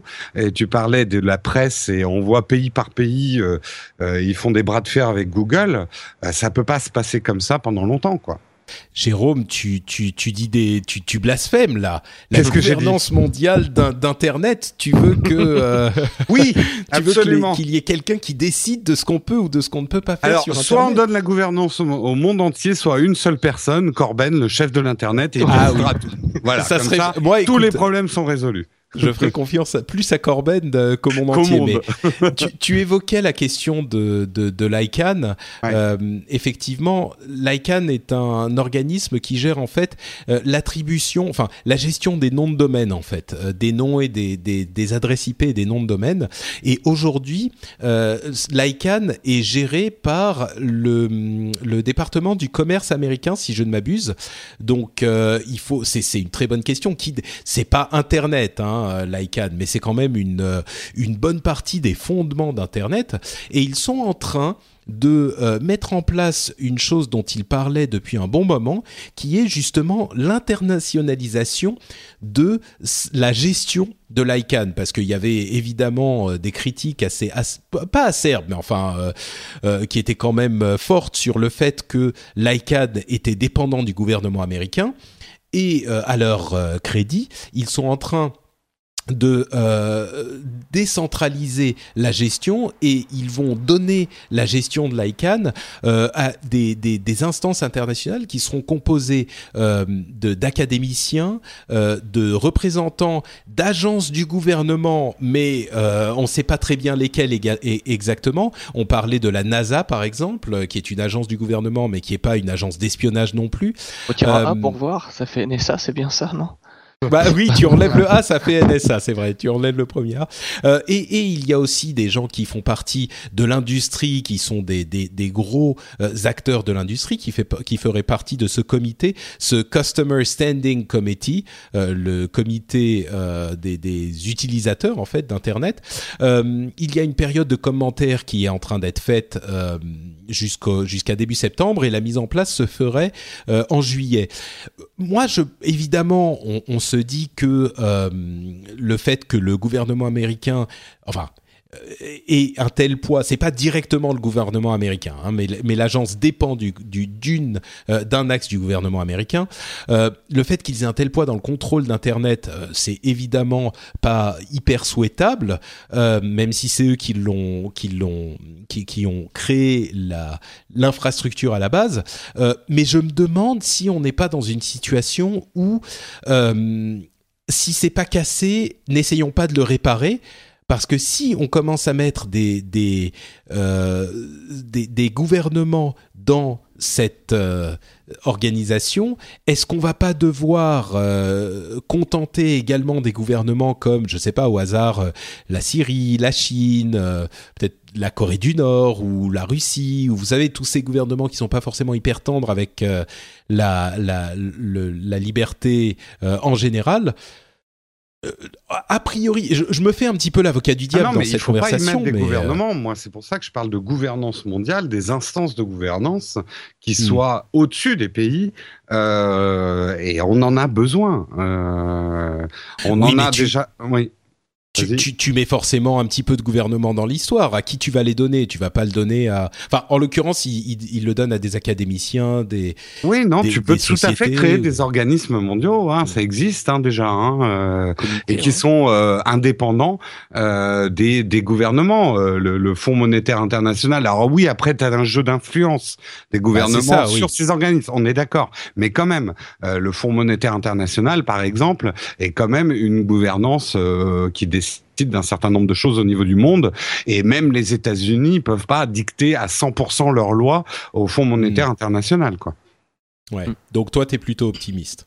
Non, non, ça va être le bordel. Pardon. Mais, Ça mais va va être le bordel, quelque chose. Non, mais ce que je veux Ouais. dire, c'est que euh, ces situations où les pays essayent de lutter contre le grand Internet, parce que c'est un peu ça, euh, ça peut pas marcher longtemps, quoi. Bon, je crois qu'en l'occurrence, c'est uniquement l'ICANN euh, et, et vraiment, c'est l'attribution des noms de domaine et des, et des numéros. Donc, c'est pas non plus Internet. Hein, c'est une des technologies qui sous-tend Internet, mais c'est peut-être le début d'un mouvement, effectivement. Euh, en même temps, je sais pas euh, comment on va pouvoir réguler Internet. C'est comme dire, euh, il faut une orga- un organisme international qui doit réguler le vent. Tu vois, c'est compliqué à, à, à mettre en place. Mais Non, mais il suffit de suivre Star Trek, on fait la Fédération des planètes et c'est bon, quoi. C'est ça. Voilà. Oui, mais non, mais c'est ça le truc, c'est que, oh, remarque, si on avait dit, il faut régler la, la. En même temps, le Fonds monétaire international, je sais pas s'ils ont beaucoup de contrôle sur ce qui se passe au niveau de de de, de la monnaie. euh, Bon, ils peuvent influencer, mais bon, Mm. bref. Ouais. Ok, l'ICANN est, est dans cette euh, dans cette euh, optique, en tout cas en ce moment. On verra si d'autres suivront. Euh, une autre affaire gouvernementale dont je voulais parler, euh, et puis on passera à nos news et rumeurs, c'est le fait que le gouvernement justement euh, allemand a décidé d'ordonner à Facebook d'autoriser les pseudonymes, l'utilisation de pseudonymes sur euh, Facebook. Et il y a, euh, comme toujours, le bon côté et le mauvais côté de cette décision. Vous savez que euh, Facebook n'autorisait pas l'utilisation, enfin, autorisait difficilement l'utilisation de pseudonymes. Il voulait que vous utilisiez plutôt votre nom de naissance. Et ça posait de gros problèmes, euh, notamment dans certaines communautés de gens qui n'utilisaient pas leur vrai nom pour diverses raisons. On pense, entre autres, bah, à des gens qui, pour des raisons d'activisme politique, par exemple, ne voulaient pas faire savoir qui ils étaient. Euh, on peut penser à des gens qui euh, ont des identités sexuelles différentes de leurs identités euh, légales, etc., etc. Donc pour eux, c'est plutôt une bonne nouvelle. Par contre, on sait aussi que là où c'est pas tout à fait de l'anonymat, mais quand même une forme d'anonymat arrive. On a souvent de- du harassement et du bah, tout simplement des trolls hein, qui viennent pourrir l'expérience de tous les autres. Je ne sais pas si l'Allemagne, qui est très très attachée à la valeur de leur, euh, vie privée, euh, a, pris la bonne décision là en demandant à Facebook d'autoriser les pseudonymes. Pour moi, c'est un jeu dangereux euh, qui peut avoir des conséquences plus négatives qu'on ne le craint. Mais je ne sais pas si vous, avez un avis sur la question là encore. Vais me faire l'avocat du diable pour une fois. Euh, je suis un une youtubeur et je tiens à dire un une youtubeur youtubeuse euh, qui fait qui est donc super player super playeuse euh, dame dame. Je fais un peu de pub au passage je la connais pas ou je le connais pas personnellement. Je suis tombé euh, sur son sa chaîne euh, complètement par hasard euh, par le biais d'un autre youtubeur et cette personne a fait il y a pas longtemps un vlog ou un vlog euh, justement sur ce point. Donc Dame Dame Pagnou Pagnou qui est une YouTube, you- un youtubeur, une youtubeuse transsexuelle, transgenre, je sais pas trop comment le dire, Euh, mais c'est un homme qui ressemble à une femme et qui fait du super play euh, et d'excellentes, enfin bon voilà, des trucs euh, sur le net euh, par rapport aux jeux vidéo pour des populations on va dire plutôt limitées quand même, que le super play etc. C'est quand même ça touche pas énormément de personnes, mais qui produit du contenu de qualité s'est vu euh, suspendre son compte euh, parce que justement elle n'utilisait pas son nom euh, vrai nom prénom de, de, de famille là-dessus. Alors ce qui moi Ouais, je il y a eu dire- des problèmes de- au, au niveau de Google effectivement et de Google Voilà. Plus et de YouTube il y a quelques mois de ça. Ouais. Alors, et sur Facebook, là même, elle a- sur Facebook, on lui a demandé d'envoyer une pièce d'identité. Mais on s'inquiète pas, c'est stocké correctement. Alors, ce qui me choque, je veux dire, pour être honnête avec toi, Patrick, c'est que oui, je suis d'accord avec toi. Oui, il y a anonymat, il y a forcément dérive. Et euh, trolling, insultes, euh, antisémitisme, racisme, homophobie, et tout, tout le, le bas-fond de l'Internet, quoi. Mais d'un autre côté, est-ce qu'on a le droit d'avoir une identité publique et une, en- une identité privée euh, en passant au-delà des réseaux sociaux aujourd'hui? Quand on est vidéaste ou quand on produit du contenu sur internet il est difficile on n'a peut-être simplement pas la volonté de partager sa réelle identité d'autant plus dans le cas de Dame Dame qui est euh, donc transsexuel ou transgenre. Euh, on n'a pas forcément envie que ce soit Enfin, je pense pas que cette personne ait envie de que c'est ce qu'on retienne de, son on va dire de ses productions, euh, puisque c'est un sujet qui n'est jamais euh, mis en avant dans ses vidéos, mais bien du pur gaming. Euh, ça m'embête, ça me, ça me titille, euh, ça me titille la liberté d'expression, ça me titille la liberté tout court de dire ok, euh, j'ai le droit d'avoir un pseudo sur le net, j'ai le droit d'avoir euh, un pseudo sur Facebook. Qui est Facebook pour me demander mon, nom- ma réelle Mhm. identité au final hein? Quel, quel type? Parce que je parle pas de la police, ce genre de choses. Facebook, ce n'est entre Ouais, que Facebook. Ouais, peut-être qu'effectivement la- l'alternative est, est qu'on peut avoir un pseudonyme, c'est-à-dire une autre identité, mais que cette euh, autre identité ne peut pas être, euh, on peut pas, euh, enfin, il faut quand même en justifier d'une certaine manière. Alors Mhm. comment, c'est une bonne question, mais euh, euh, en montrant, en- comme on vérifie un profil sur Twitter ou ce genre de choses, Mhm. en montrant qu'on est bien cette personne. euh, Moi, c'est pour ça que je pense que le problème, il n'est pas forcément ni chez Facebook ni chez Google, mais plutôt aux sociétés civiles, euh, parce que là, on parle du problème, on focus sur le problème spécifique des transgenres, la reconnaissance de nos sociétés du transgenre euh, est, est- est un, un progrès social à faire. Euh, c'est pas forcément aux réseaux sociaux de résoudre ces problèmes. Euh, Est-ce qu'une personne aujourd'hui peut avoir, par exemple, plusieurs identités switchées ou changer son identité euh, selon euh, euh, ce- Non, mais selon ça, les limite, choses. Mais, Mais je, non, je- parce je suis d'accord que la question du transgenre est un, est, est un des problèmes, mais il n'y a pas que celui-là. Il y a oui, aussi la c'est bien question pour des. C'est bien pour ça que j'abonde ou- en fait dans ton sens. Moi, je, même si bon, c'est bien de temps en temps de pouvoir mettre un masque, un petit bal masqué et de pouvoir faire les fous. Il faut quand même avouer euh, que euh, dès que les gens sont obligés de mettre leur nom ou un identifiant un petit peu officiel, euh, ça change radicalement les co- commentaires et les comportements sur Internet. Et, ça, c'est quand même le bien de tout le monde. Donc, il faut trouver une solution, effectivement, comme tu disais, pour que les gens puissent, même s'ils ont un pseudo, qu'on ait, euh, voilà, qu'ils soient, qu'ils doivent présenter une pièce derrière ou quelque chose euh, justifiant que c'est eux, quoi. Ouais, bon, c'est une question difficile effectivement, et comme toujours, on essaye de vous présenter les deux côtés de cette euh, discussion. Bon, bah écoutez, euh, on a bien couvert nos sujets principaux. Je pense qu'on va pouvoir fièrement continuer à nous avancer vers les news et rumeurs. Et avant ça, euh, quelle meilleure euh, chose à faire en la présence de patriotes que de remercier d'autres patriotes qui financent le rendez-vous tech, cette émission que vous écoutez en ce moment. Donc j'ai l'immense plaisir de remercier William Laurent, Jaco SGC, Graou avec deux U, Jérémy, Lund Bochard, Nicolas Deke- Dekeker, pardon, Ivan Zindovic, Bill Baggins, Ketou et Arwan Bon. Merci à vous 10 et merci à tous ceux qui financent l'émission. Je suis toujours, euh, euh, je fais toujours euh, euh, attention à remercier euh, tous ceux qui financent l'émission parce que, eh ben, tout simplement, c'est de ça que je vis désormais puisque je suis un podcasteur professionnel. Je, je, je, je me rendais compte il y a quelques jours que nous arrivons un petit peu, nous dirigeons vers la fin de l'été et donc vers euh, le mois de septembre, octobre, novembre où je vivais euh, mes derniers mois, mes dernières semaines dans mon travail euh, d'employé chez Blizzard Entertainment. Et donc on arrive au premier anniversaire de mon, mon grand saut euh, du fait que je me sois lancé dans ce, dans ce métier. Euh, c'est quelque chose qui est assez émouvant pour moi et, comme toujours, mais encore plus euh, à ce moment, je pense que je vais regarder à la liste euh, des gens qui me font vivre et qui contribuent à cette émission qu'ils apprécient et être euh, encore plus ému. Donc euh, on laissera ça pour dans quelques mois, mais je voulais le mentionner parce que je viens de m'en rendre compte. ça y est, l'année est, est passée, enfin est en train de passer tellement vite. Euh, c'est assez assez fou.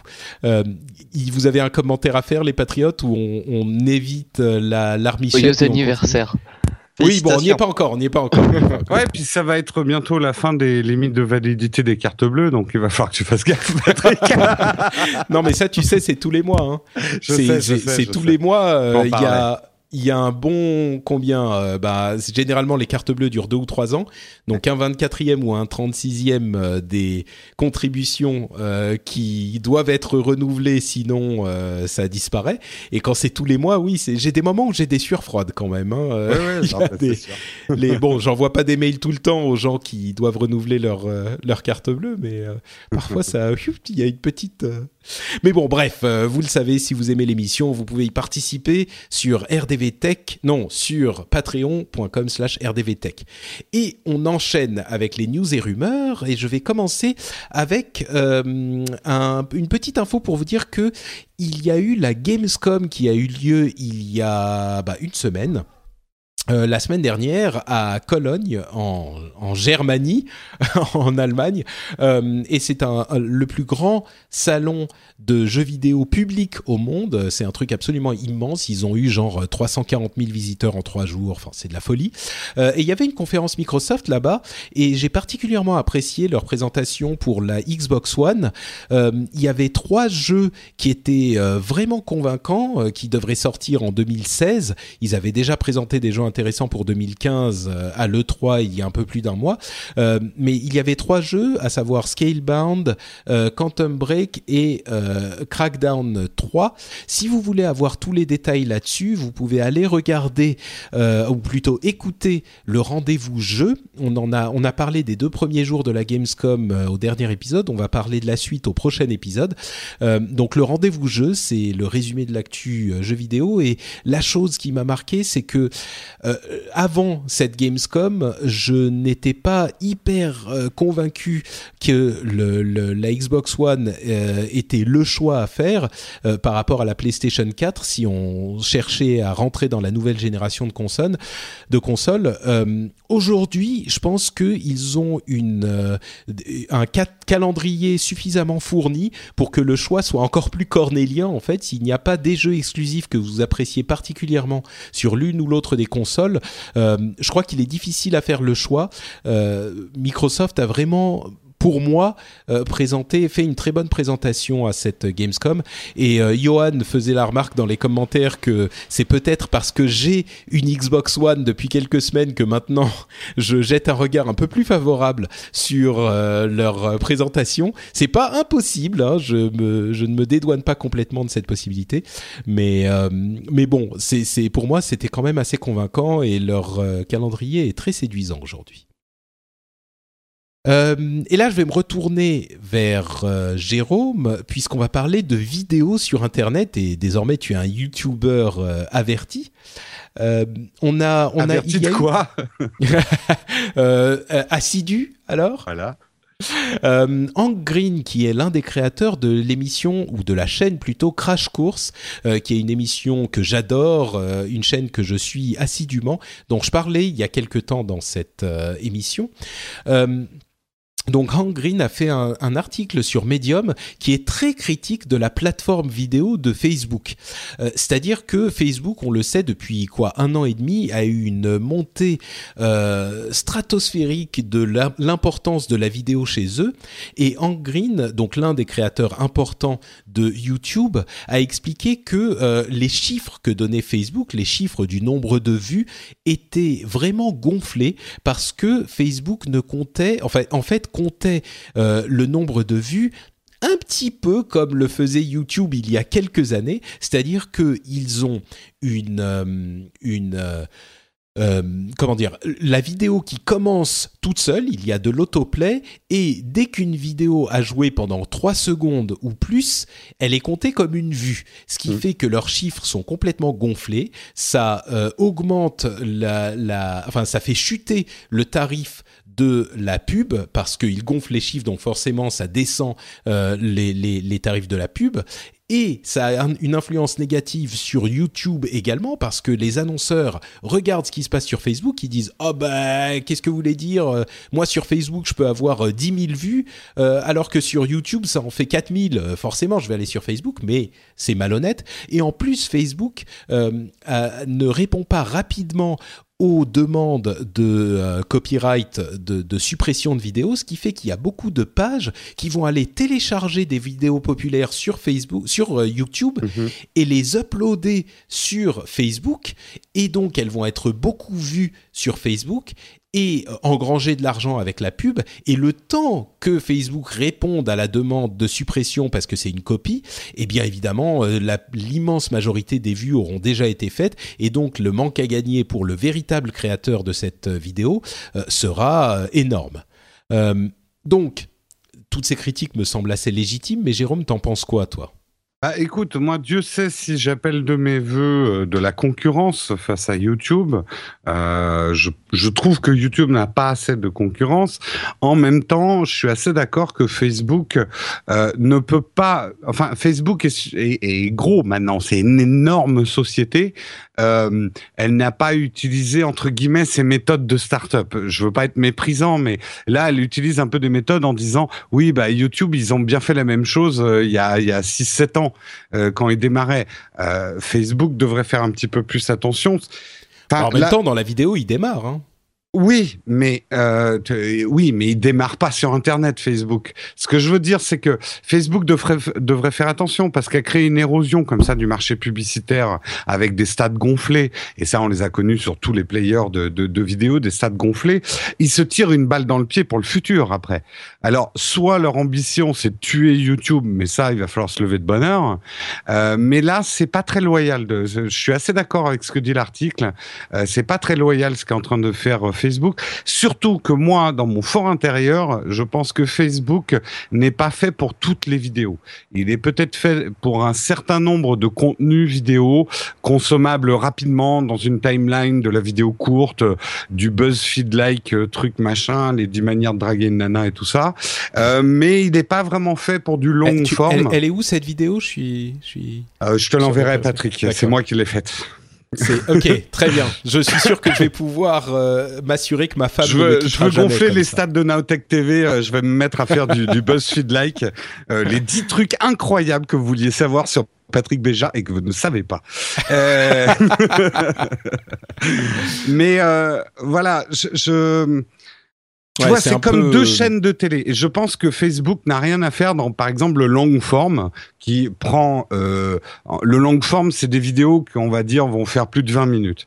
Euh, c'est des vidéos qui ont le vent en poupe aujourd'hui sur euh, sur YouTube, euh, mais elles n'ont pas leur place, je pense, sur Facebook. D'ailleurs, Facebook a Mm. mis des Mais en limitations. même temps, a mis en des même temps, limitations c'est ce qu'on disait sur, Mm. c'est ce qu'on disait sur YouTube à l'époque. Hein. Moi, je Oui, suis pas oui, convaincu oui. qu'ils pourraient pas faire, par exemple, sur Facebook, une vidéo un peu plus longue.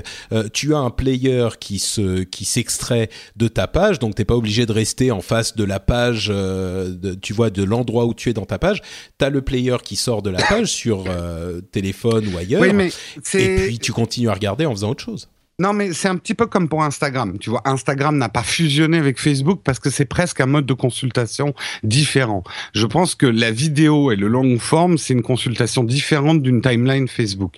Donc, soit Facebook va se transformer en autre chose et intégrer le fait que les gens doivent rester de plus en plus longtemps, puis lire Facebook sur la télé, etc. Soit ils montent une plateforme euh, qui a un de autre nom, ouais. euh, une vraie plateforme de vidéo, ils mettent des sous dedans et ils font une compétition à la loyale avec YouTube parce que YouTube, je les critique, mais en même temps ils ont fait un boulot formidable avec le Content ID, même si ça nous pète les glaouis.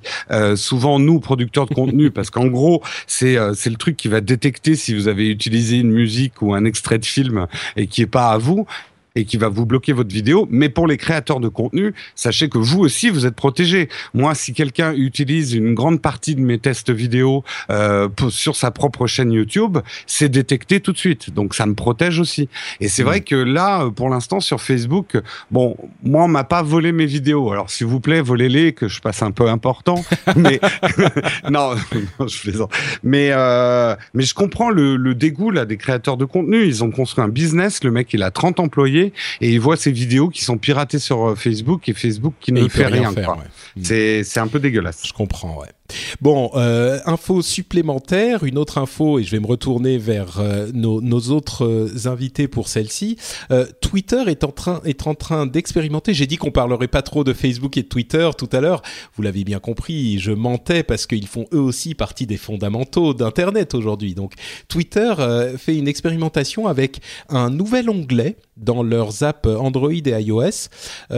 C'est pour le moment dans, dans, certains pays seulement. Je, je sais plus, il y a un pays d'Asie. Je me demande si c'est pas le Japon et les États-Unis pour certains utilisateurs.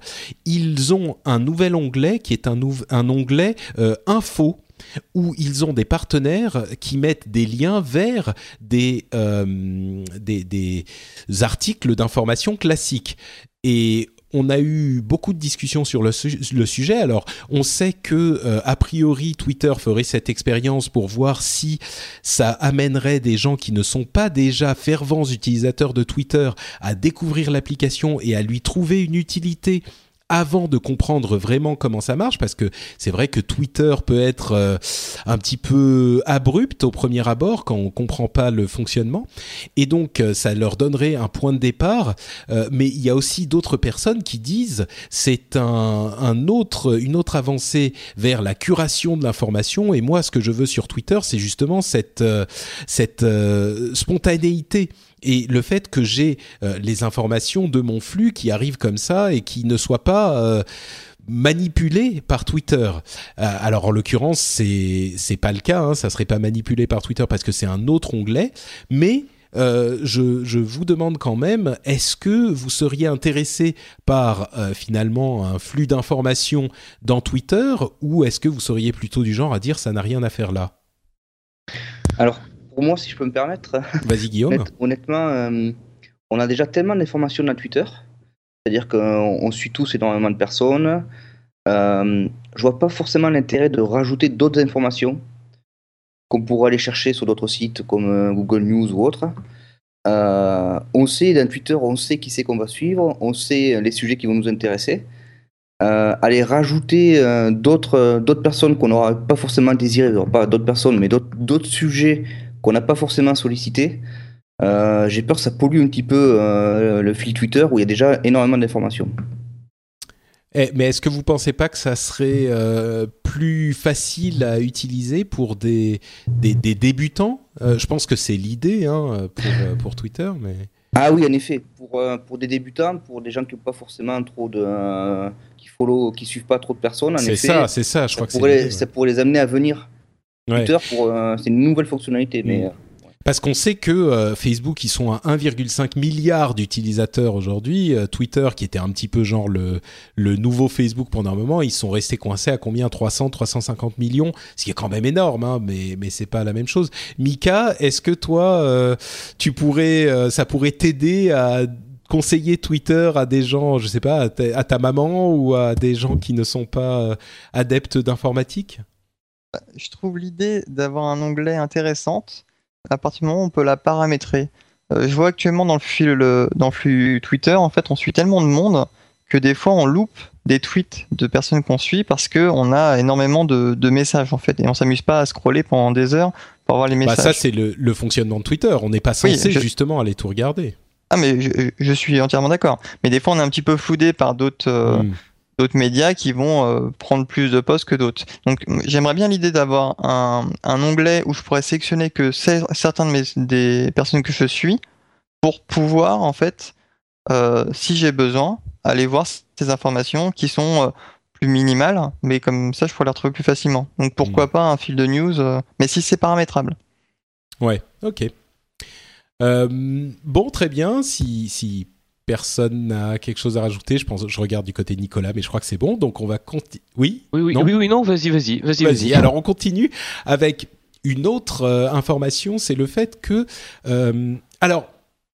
Je suis sûr, cher, cher- je suis sûr, chers auditeurs, que vous avez déjà acheté une imprimante euh, bon marché et où vous vous êtes dit, cette imprimante est géniale, mais maintenant que je dois acheter de l'encre en plus, je, je, je, je dois me crever un œil et me couper un bras pour pouvoir payer cette encre.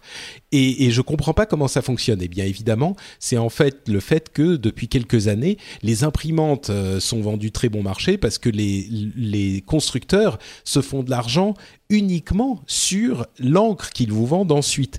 Eh bien, et le problème, le gros problème, c'est que l'encre et son conteneur sont très difficilement recyclables. Euh, et en plus, ces imprimantes un peu bon marché, euh, souvent ne fonctionnent pas très très longtemps. Euh, donc, comme elles ont envahi le marché, ça pose un véritable problème écologique. Euh, et Epson est en train de sortir des nouvelles imprimantes qu'ils appellent les imprimantes EcoTank, c'est-à-dire que c'est des imprimantes qui ont euh, des cartouches qui peuvent avoir jusqu'à deux ans d'encre pour une utilisation relativement normale. elle coûte à peu près 400 à 500 dollars.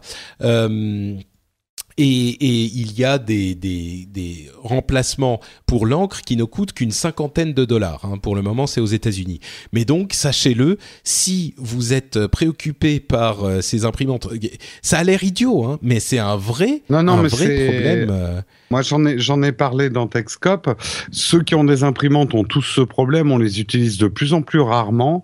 Euh, les cartouches avec le plastique et l'encre dedans, du coup, on les laisse sécher pendant quatre mois. Euh, et du, du coup, le jour où on a besoin d'imprimer, ça marche pas. Euh, c'est super pénible et on perd énormément d'argent. Euh, donc effectivement, des, des, des réceptacles à encre qu'on pourrait remplir selon les besoins, ça serait une utilisation plus au-delà de l'écologie. Je parle plutôt, voilà, aujourd'hui les imprimantes, je sais pas vous, mais moi, avant j'imprimais des trucs pas tous les jours, mais j'imprimais des trucs toutes les semaines. Maintenant, j'imprime quasiment plus rien. Mais de temps en temps, j'en ai besoin quand même. Et l'imprimante, elle marche pas quand j'en ai besoin. Donc ça, c'est énervant. C'est là, euh, ouais, c'est là où, le truc est pour euh, pour rebondir sur le sujet de l'imprimante, c'est un truc qui me touche directement parce que au niveau du boulot, je vends énormément d'imprimantes et ça m'embête. Ça m'embête parce que je me demande encore aujourd'hui pourquoi on utilise des imprimantes alors certains vont me dire pour imprimer des photos pour le pour l'utilisation personnelle, mais il y a des bornes partout qui font. Alors en plus, à moins d'avoir une super imprimante de compète euh, qui fait des super trucs, mais la majorité de monsieur, même tout le monde, on a des imprimantes lambda qui produisent des résultats on va dire très peu satisfaisants et Jérôme en parlera mieux que moi euh, connaissant son sa connaissance sur la euh, photo Ouais, mais voilà, les imprimantes maison qui font tes photos, c'est une catastrophe. Hein. Voilà, c'est ça. Dans un, dans un alors c'est une question. Du coup, Jérôme, quand tu imprimes, qu'imprimes-tu? Tu dis, je me. Ah, alors voilà, mais c'est une très bonne question que vous c'est une très bonne question que vous me posez, très cher. Sachez que la loi en France ne reconnaît pas encore les PDF. et quand vous avez affaire à une administration fiscale, par exemple, vous devez lui fournir, et même si toutes vos factures sont envoyées en PDF, et même si vous faites votre déclaration sur Internet, aujourd'hui, quand vous êtes dans une boucle fiscale, vous êtes obligé d'imprimer vos documents. Donc, euh, là, il faudrait aussi que les instances changent pour qu'on n'ait plus du tout besoin d'imprimer ces, ces papiers, quoi. J'ai laissé la mienne en partant de France et j'en ai jamais racheté, ça fait deux ans. Mais euh, ah mais moi je rêverais de débarrasser de mon C'est ça. Hein. Je pense qu'il faut faire évoluer ça donc au niveau bah comme tu dis au niveau gouvernemental pour arrêter euh, pour arrêter ce, cette impression parce que c'est pas bien pour l'environnement, c'est pas bien pour notre porte-monnaie. Bon, c'est bien pour personne en fait. C'est bien pour personne sauf pour ceux qui vendent des imprimantes et euh, pour les gens qui, qui ont peut-être des entreprises de recyclage de, de cartouches. Euh, mais bon, je sais pas quel en est le résultat. Ouais mais euh, c'est des budgets phénoménaux pour les entreprises. Moi, je vois ça au niveau professionnel, c'est juste hallucinant l'argent que jettent les entreprises dans l'encre, dans les imprimantes et dans le papier. J'en parle même pas. Euh, je pense que, ouais, même si ça a tendance, enfin, ils ont tendance à faire gaffe et maintenant les grands constructeurs type Ricoh, etc., font des contrats tout intégrés. Mitsubishi fait la même chose également. Euh, ont des contrats tout intégrés pour les grands groupes où tu achètes un service. En fait, t'achètes plus une imprimante. Et des services partout. Hein. C'est ça. Et c'est, je trouve ça bien, moi, au final, parce que tu prends un exemple tout bête, c'est qu'une société lambda qui a, je sais pas combien de milliers d'imprimantes en Europe, elle ne paye plus l'imprimante, elle ne paye plus l'encre, elle paye un, on va dire une charge par an, par mois, euh, avec un contrat de X millions de pages en gros. Donc en fait, il y a un hangar avec les millions de pages et quand c'est fini, euh, s'ils finissent pas l'année, bah tant pis, c'est perdu. S'ils finissent, comment on fait? Comme la machine. Oui, tout à fait. Ouais, les machines à café. Hein, c'est le même délire. Et je pense qu'on devrait faire. La... Alors le mec, c'est Mika, Mika qui veut pas interrompre, qui est trop poli, qui dit dans le chat euh, sur Skype, c'est comme la machine à café. tout à fait. Tout à fait. Et je pense que l'avenir, même pourquoi pas les particuliers, il y a peut-être un, un, un, business ID là hein, de, de, ça, c'est-à-dire que que les gens n'aient plus d'imprimante chez eux, mais que ça devienne quelque chose qu'on peut trouver au coin de la rue où je peux imprimer facilement ce, ce que j'ai imprimé en, en, en, Bluetooth, en Wi-Fi, en je ne sais quoi, avec une clé USB, comme on a pu avoir avec les photos, ça a plutôt bien marché. Mmh. Et je sais pas, ça me ça, ça me choque. Comme à l'époque les photocopieuses, on n'avait pas de photocopieuse chez nous, on allait à la photocopieuse, enfin au, au magasin de photocopieuses. Euh, ah, c'est vrai. Les, et on allait les plus âgés d'entre nous se souviendront. Et les étudiants, euh, quand on allait faire ça. nos photocopies, ah les relier et tout ça. Mais là où je suis d'accord avec toi, moi j'ai travaillé là pendant un an et demi dans une entreprise. Je pensais qu'on était en 2013-2014 14, mais j'avais l'impression de revenir dans les années 80. Les gens ah, impriment à une cadence trucs, de malade. Fou, ouais. Et ils font une faute de frappe, ils réimpriment leurs 40 slides. Euh, ouais, je suis d'accord. Et les trucs en couleur, euh, oh, même pas en C'est hallucinant. Ça me dégoûtait de voir les, ouais, les poubelles de, de, sous les imprimantes. Ça me dégoûtait tous les jours, quoi.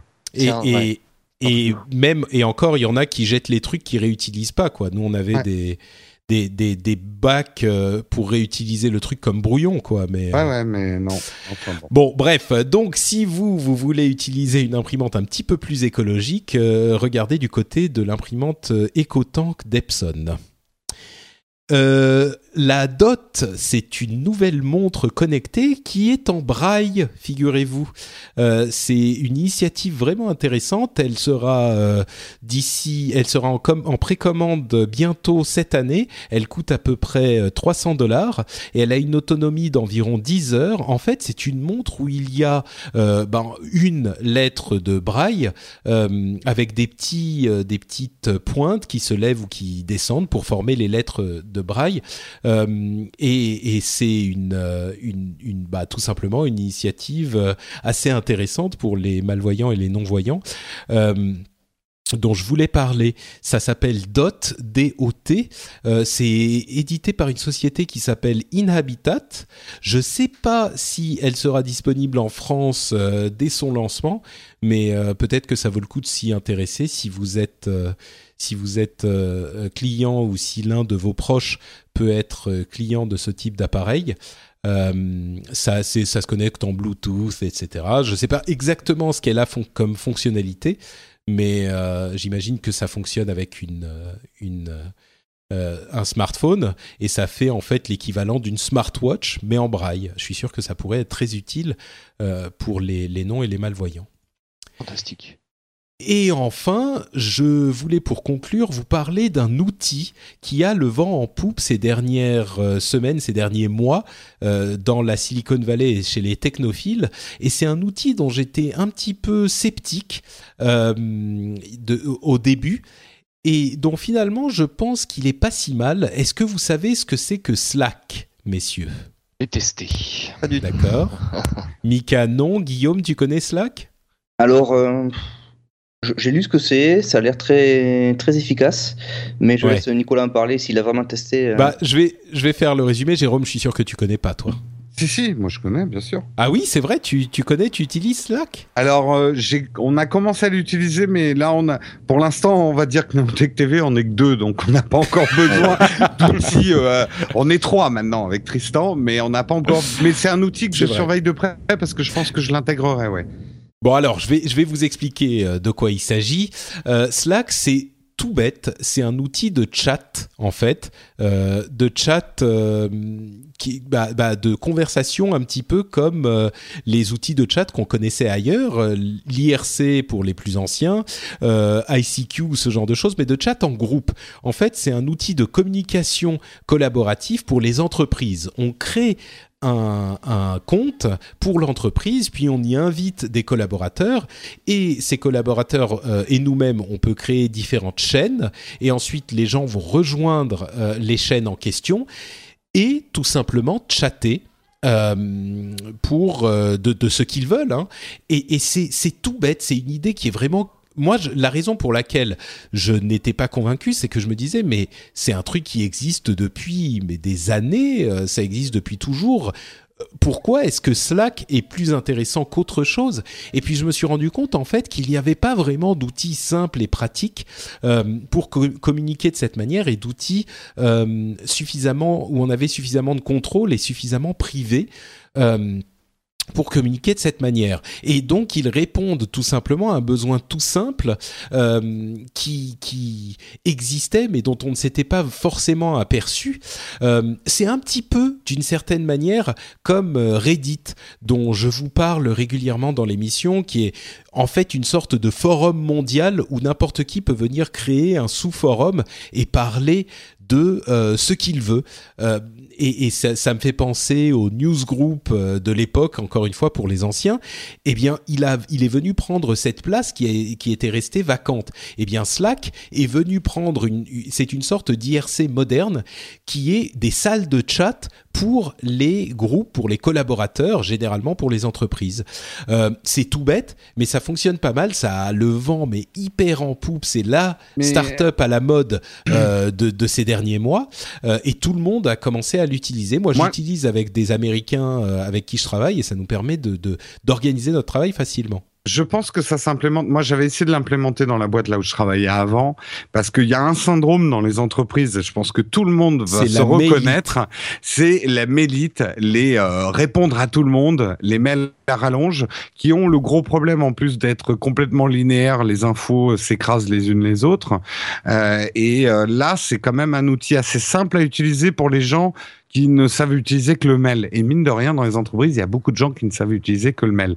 Parce qu'il y a, bien sûr qu'il y a d'autres solutions qui existent. Il y a des, il y a des trucs super sophistiqués, Basecamp et tout ça, des trucs de communication. Il y a même des gens qui utilisent Skype comme des chatrooms pour le boulot, tu vois. Euh, je, je le sais, dans l'entreprise de Marion, ils utilisent Skype pour se laisser des messages. Mais là, ils ont fait quelque chose d'extrêmement simple, pas ludique, mais euh, très facile à utiliser. Et je pense que c'est pour ça qu'ils réussissent. Ouais. Quoi. C'est même assez ludique. Hein. Euh, ouais. il, il, y a un, un, outil, on fait des commandes avec slash quelque chose. Euh, ils utilisent Giphy qui est ou Jiffy qui est un, un, une banque de données de, de GIF, d'images mmh. animées. Euh, et tu peux faire slash Jiffy avec un mot et il va te sortir a priori une image animée en rapport avec le mot que t'as mis. Et c'est c'est les gens, c'est hyper ludique. Les gens mmh. l'utilisent énormément. Euh, c'est vraiment amusant à utiliser. Donc de ce point de vue-là, ça incite à la communication euh, toi, tu l'as, tu l'as testé, Nicolas? T'en as pensé quoi? Ouais, en fait, euh, ben, comme, comme l'a dit Jérôme, hein, aujourd'hui, il y a, y, a, y a, la maladie de la mailite, il y a la réunionite, il y a enfin tout, tout ce flot d'informations dans les entreprises. Alors en plus, on est en open space maintenant. Alors les informations passent leur temps à flotter un peu partout. Les mails, on en reçoit des centaines par jour euh, quand c'est pas ouais, plus. C'est infernal. Le seul moyen qu'on trouve à, pour répondre à ça, euh, pour, pour, partager une information avec un collègue, une information particulière, bah, c'est soit d'envoyer un mail parce qu'on a besoin de pièce, de mettre une pièce jointe, soit d'aller dans une salle de réunion pour discuter d'un sujet particulier. Et, et Slack répond complètement à ça. Alors, je suis encore en phase entre guillemets de test. J'utilise toujours un autre outil qui est dans plus ou moins dans le même genre, qui s'appelle Flip qui a la même idée en gros. Je trouve cela, comme vous l'avez dit, vachement plus, en termes d'ergonomie, c'est vachement plus engageant, c'est vachement plus sympa à utiliser. C'est moins euh, moins rustre. Et il faut pas oublier qu'on parle pas forcément qu'à des professionnels du marketing et de la communication. C'est-à-dire que je suis sûr que les grands pros du marketing et de la com, c'est pas assez ça pour eux peut-être. Mmh. Euh, par contre, pour des personnes des ventes comme moi ou qui, qui, qui travaillent sur plusieurs projets en même temps avec euh, 16 personnes dans 25 pays en Europe, bah c'est vrai qu'avoir un channel de un channel de discussion euh, pour parler alors soit par projet ou par personne ou par pays, ouais, ça s'organise comme on quand veut. même vachement bien. Alors je suis toujours en train d'utiliser Flip, mais simplement parce que je suis habitué à Flip, donc j'ai encore du mal à faire le switch complet. Euh, mais je pense très vite passer sur Slack à, à temps, mmh. à temps complet et euh, ça marche super bien et c'est hyper hyper efficace. C'est ouais, vraiment hyper plus, efficace. En plus, ils ont des, des, des, applications partout, quoi. Ils ont des applications dédiées sur euh, Windows, sur Mac, sur euh, euh, iPhone, iPad, sur, je, si je ne m'abuse, sur Android aussi. Enfin, c'est, ils sont partout et c'est hyper pratique à utiliser. Enfin, c'est un poil compliqué, mais une fois qu'on a compris, effectivement, ça peut être très utile pour ce type de travail. Donc, euh, bon, voilà, je voulais, je voulais en parler parce que ça fait un moment que j'y, pensais. Je voulais en parler déjà il y a, il y a quelques temps, mais, euh, mais je pense que ça peut être utile pour certains d'entre vous. Euh, allez y jeter un coup d'œil et peut-être que ça vous rendra service. Ça s'appelle donc Slack, S-L-A-C-K. et c'est à slack.com. Donc vous pouvez aller y jeter un coup d'œil. Et voilà, c'est la fin de cet épisode. On a parlé de tout ce dont on voulait parler, c'est très bien. On a couvert les fondamentaux et euh, les news et les rumeurs, c'est merveilleux. J'ai passé un excellent moment avec vous tous. Euh, je vais, avant de nous quitter, demander à chacun d'entre vous de nous dire s'il y a euh, un endroit sur l'Internet que vous voulez recommander à nos auditeurs pour qu'ils puissent vous suivre s'ils en ont envie, à commencer par bah, celui qui a pris le, plus la parole, Nicolas. Euh, Est-ce que ben, tu as, moi, des activités oui, sur, sur Internet Twitter, sur Twitter majoritairement, j'essaie de, de, de mettre des trucs, de retweeter des trucs à at euh, lebegn. Voilà, L-E-B-E-G-U-E-N. Euh, J'essaie de retweeter des trucs un peu de partout et surtout venant d'Estonie parce que j'essaie de faire de la promo sur. euh, j'ai- je fais partie d'un petit pour groupe d'expats. Voilà, je fais partie d'un petit groupe d'expats et on essaye en fait de faire de la promo euh, sur euh, différents aspects, que ce soit au niveau de la tech surtout parce qu'ici c'est de ça qu'on vit clairement parce que de toute manière il n'y a rien d'autre et euh... voilà, donc faut être honnête. Et euh... Non, mais c'est vrai que j'avais été très surpris de la, de, de la. Enfin, on en parlait en début d'émission, hein, Mhm. mais le dynamisme euh, tech et économique de ces pays de l'Est qui étaient, euh, euh, qui avaient cette image bah, très en vieille euh, dictature communiste, euh, c'est, c'est, si on l'a pas expérimenté, c'est assez étonnant, L'Estonie, un pays estonnant. C'est ça. Oh, pas mal, pas mal. Oh Je pense Si vous avez un- besoin un- d'une campagne de marketing, vous Ouais, c'est hein. ça. Tu peux J'invite, le, le, euh, le, le ministère du tourisme. euh, enfin, tu- on peut parler à l'ambassade estonienne. Ouais. Ouais, ouais. J'invite tous les auditeurs à venir à Tallinn et, euh, et, et vraiment c'est un, c'est un truc à voir, c'est sympa. Non, mais tu nous invites vraiment, tu payes le voyage et tout? Oui, Non, parce enfin, que moi je viens. Hein, tu sais, compris. et, voilà. N'hésitez La pas prochaine à- fois, sur Twitter et puis je vous ferai une visite. Voilà. ça marche. plaisir. Bah, je, donc c'est Lebeg N. Si vous Oui. allez à Tallinn, moi la prochaine fois que je suis à Helsinki, euh, je prendrai le ferry pour venir faire un tour à Tallinn. J'en parle depuis euh, des, des années. Il va falloir que je le fasse finalement. N'hésite pas, c'est une, c'est 50 minutes le ferry, je crois. Ouais. Helsinki. C'est juste à côté, ouais. Euh, Mika, où, où, où es-tu sur Internet? Alors, sur Twitter, at dupo underscore org, le, le trait du 8. Sur le podcasting avec tes compères de Nipcast pour présenter Nipsource, aux côtés d'Héloïse, Deka et Cyril. Euh, Nipsource, qui sur, un- une Oui. émission sur un podcast sur le développement, n'est-ce pas? Euh, sur l'open source. C'est Nipdev euh, sur le. Ah oui, oui, je suis bête. par D'accord. Fabrice Croiseau. Sur la prévention avec supercapote.com et sur mon framework avec le mkframework.com aussi.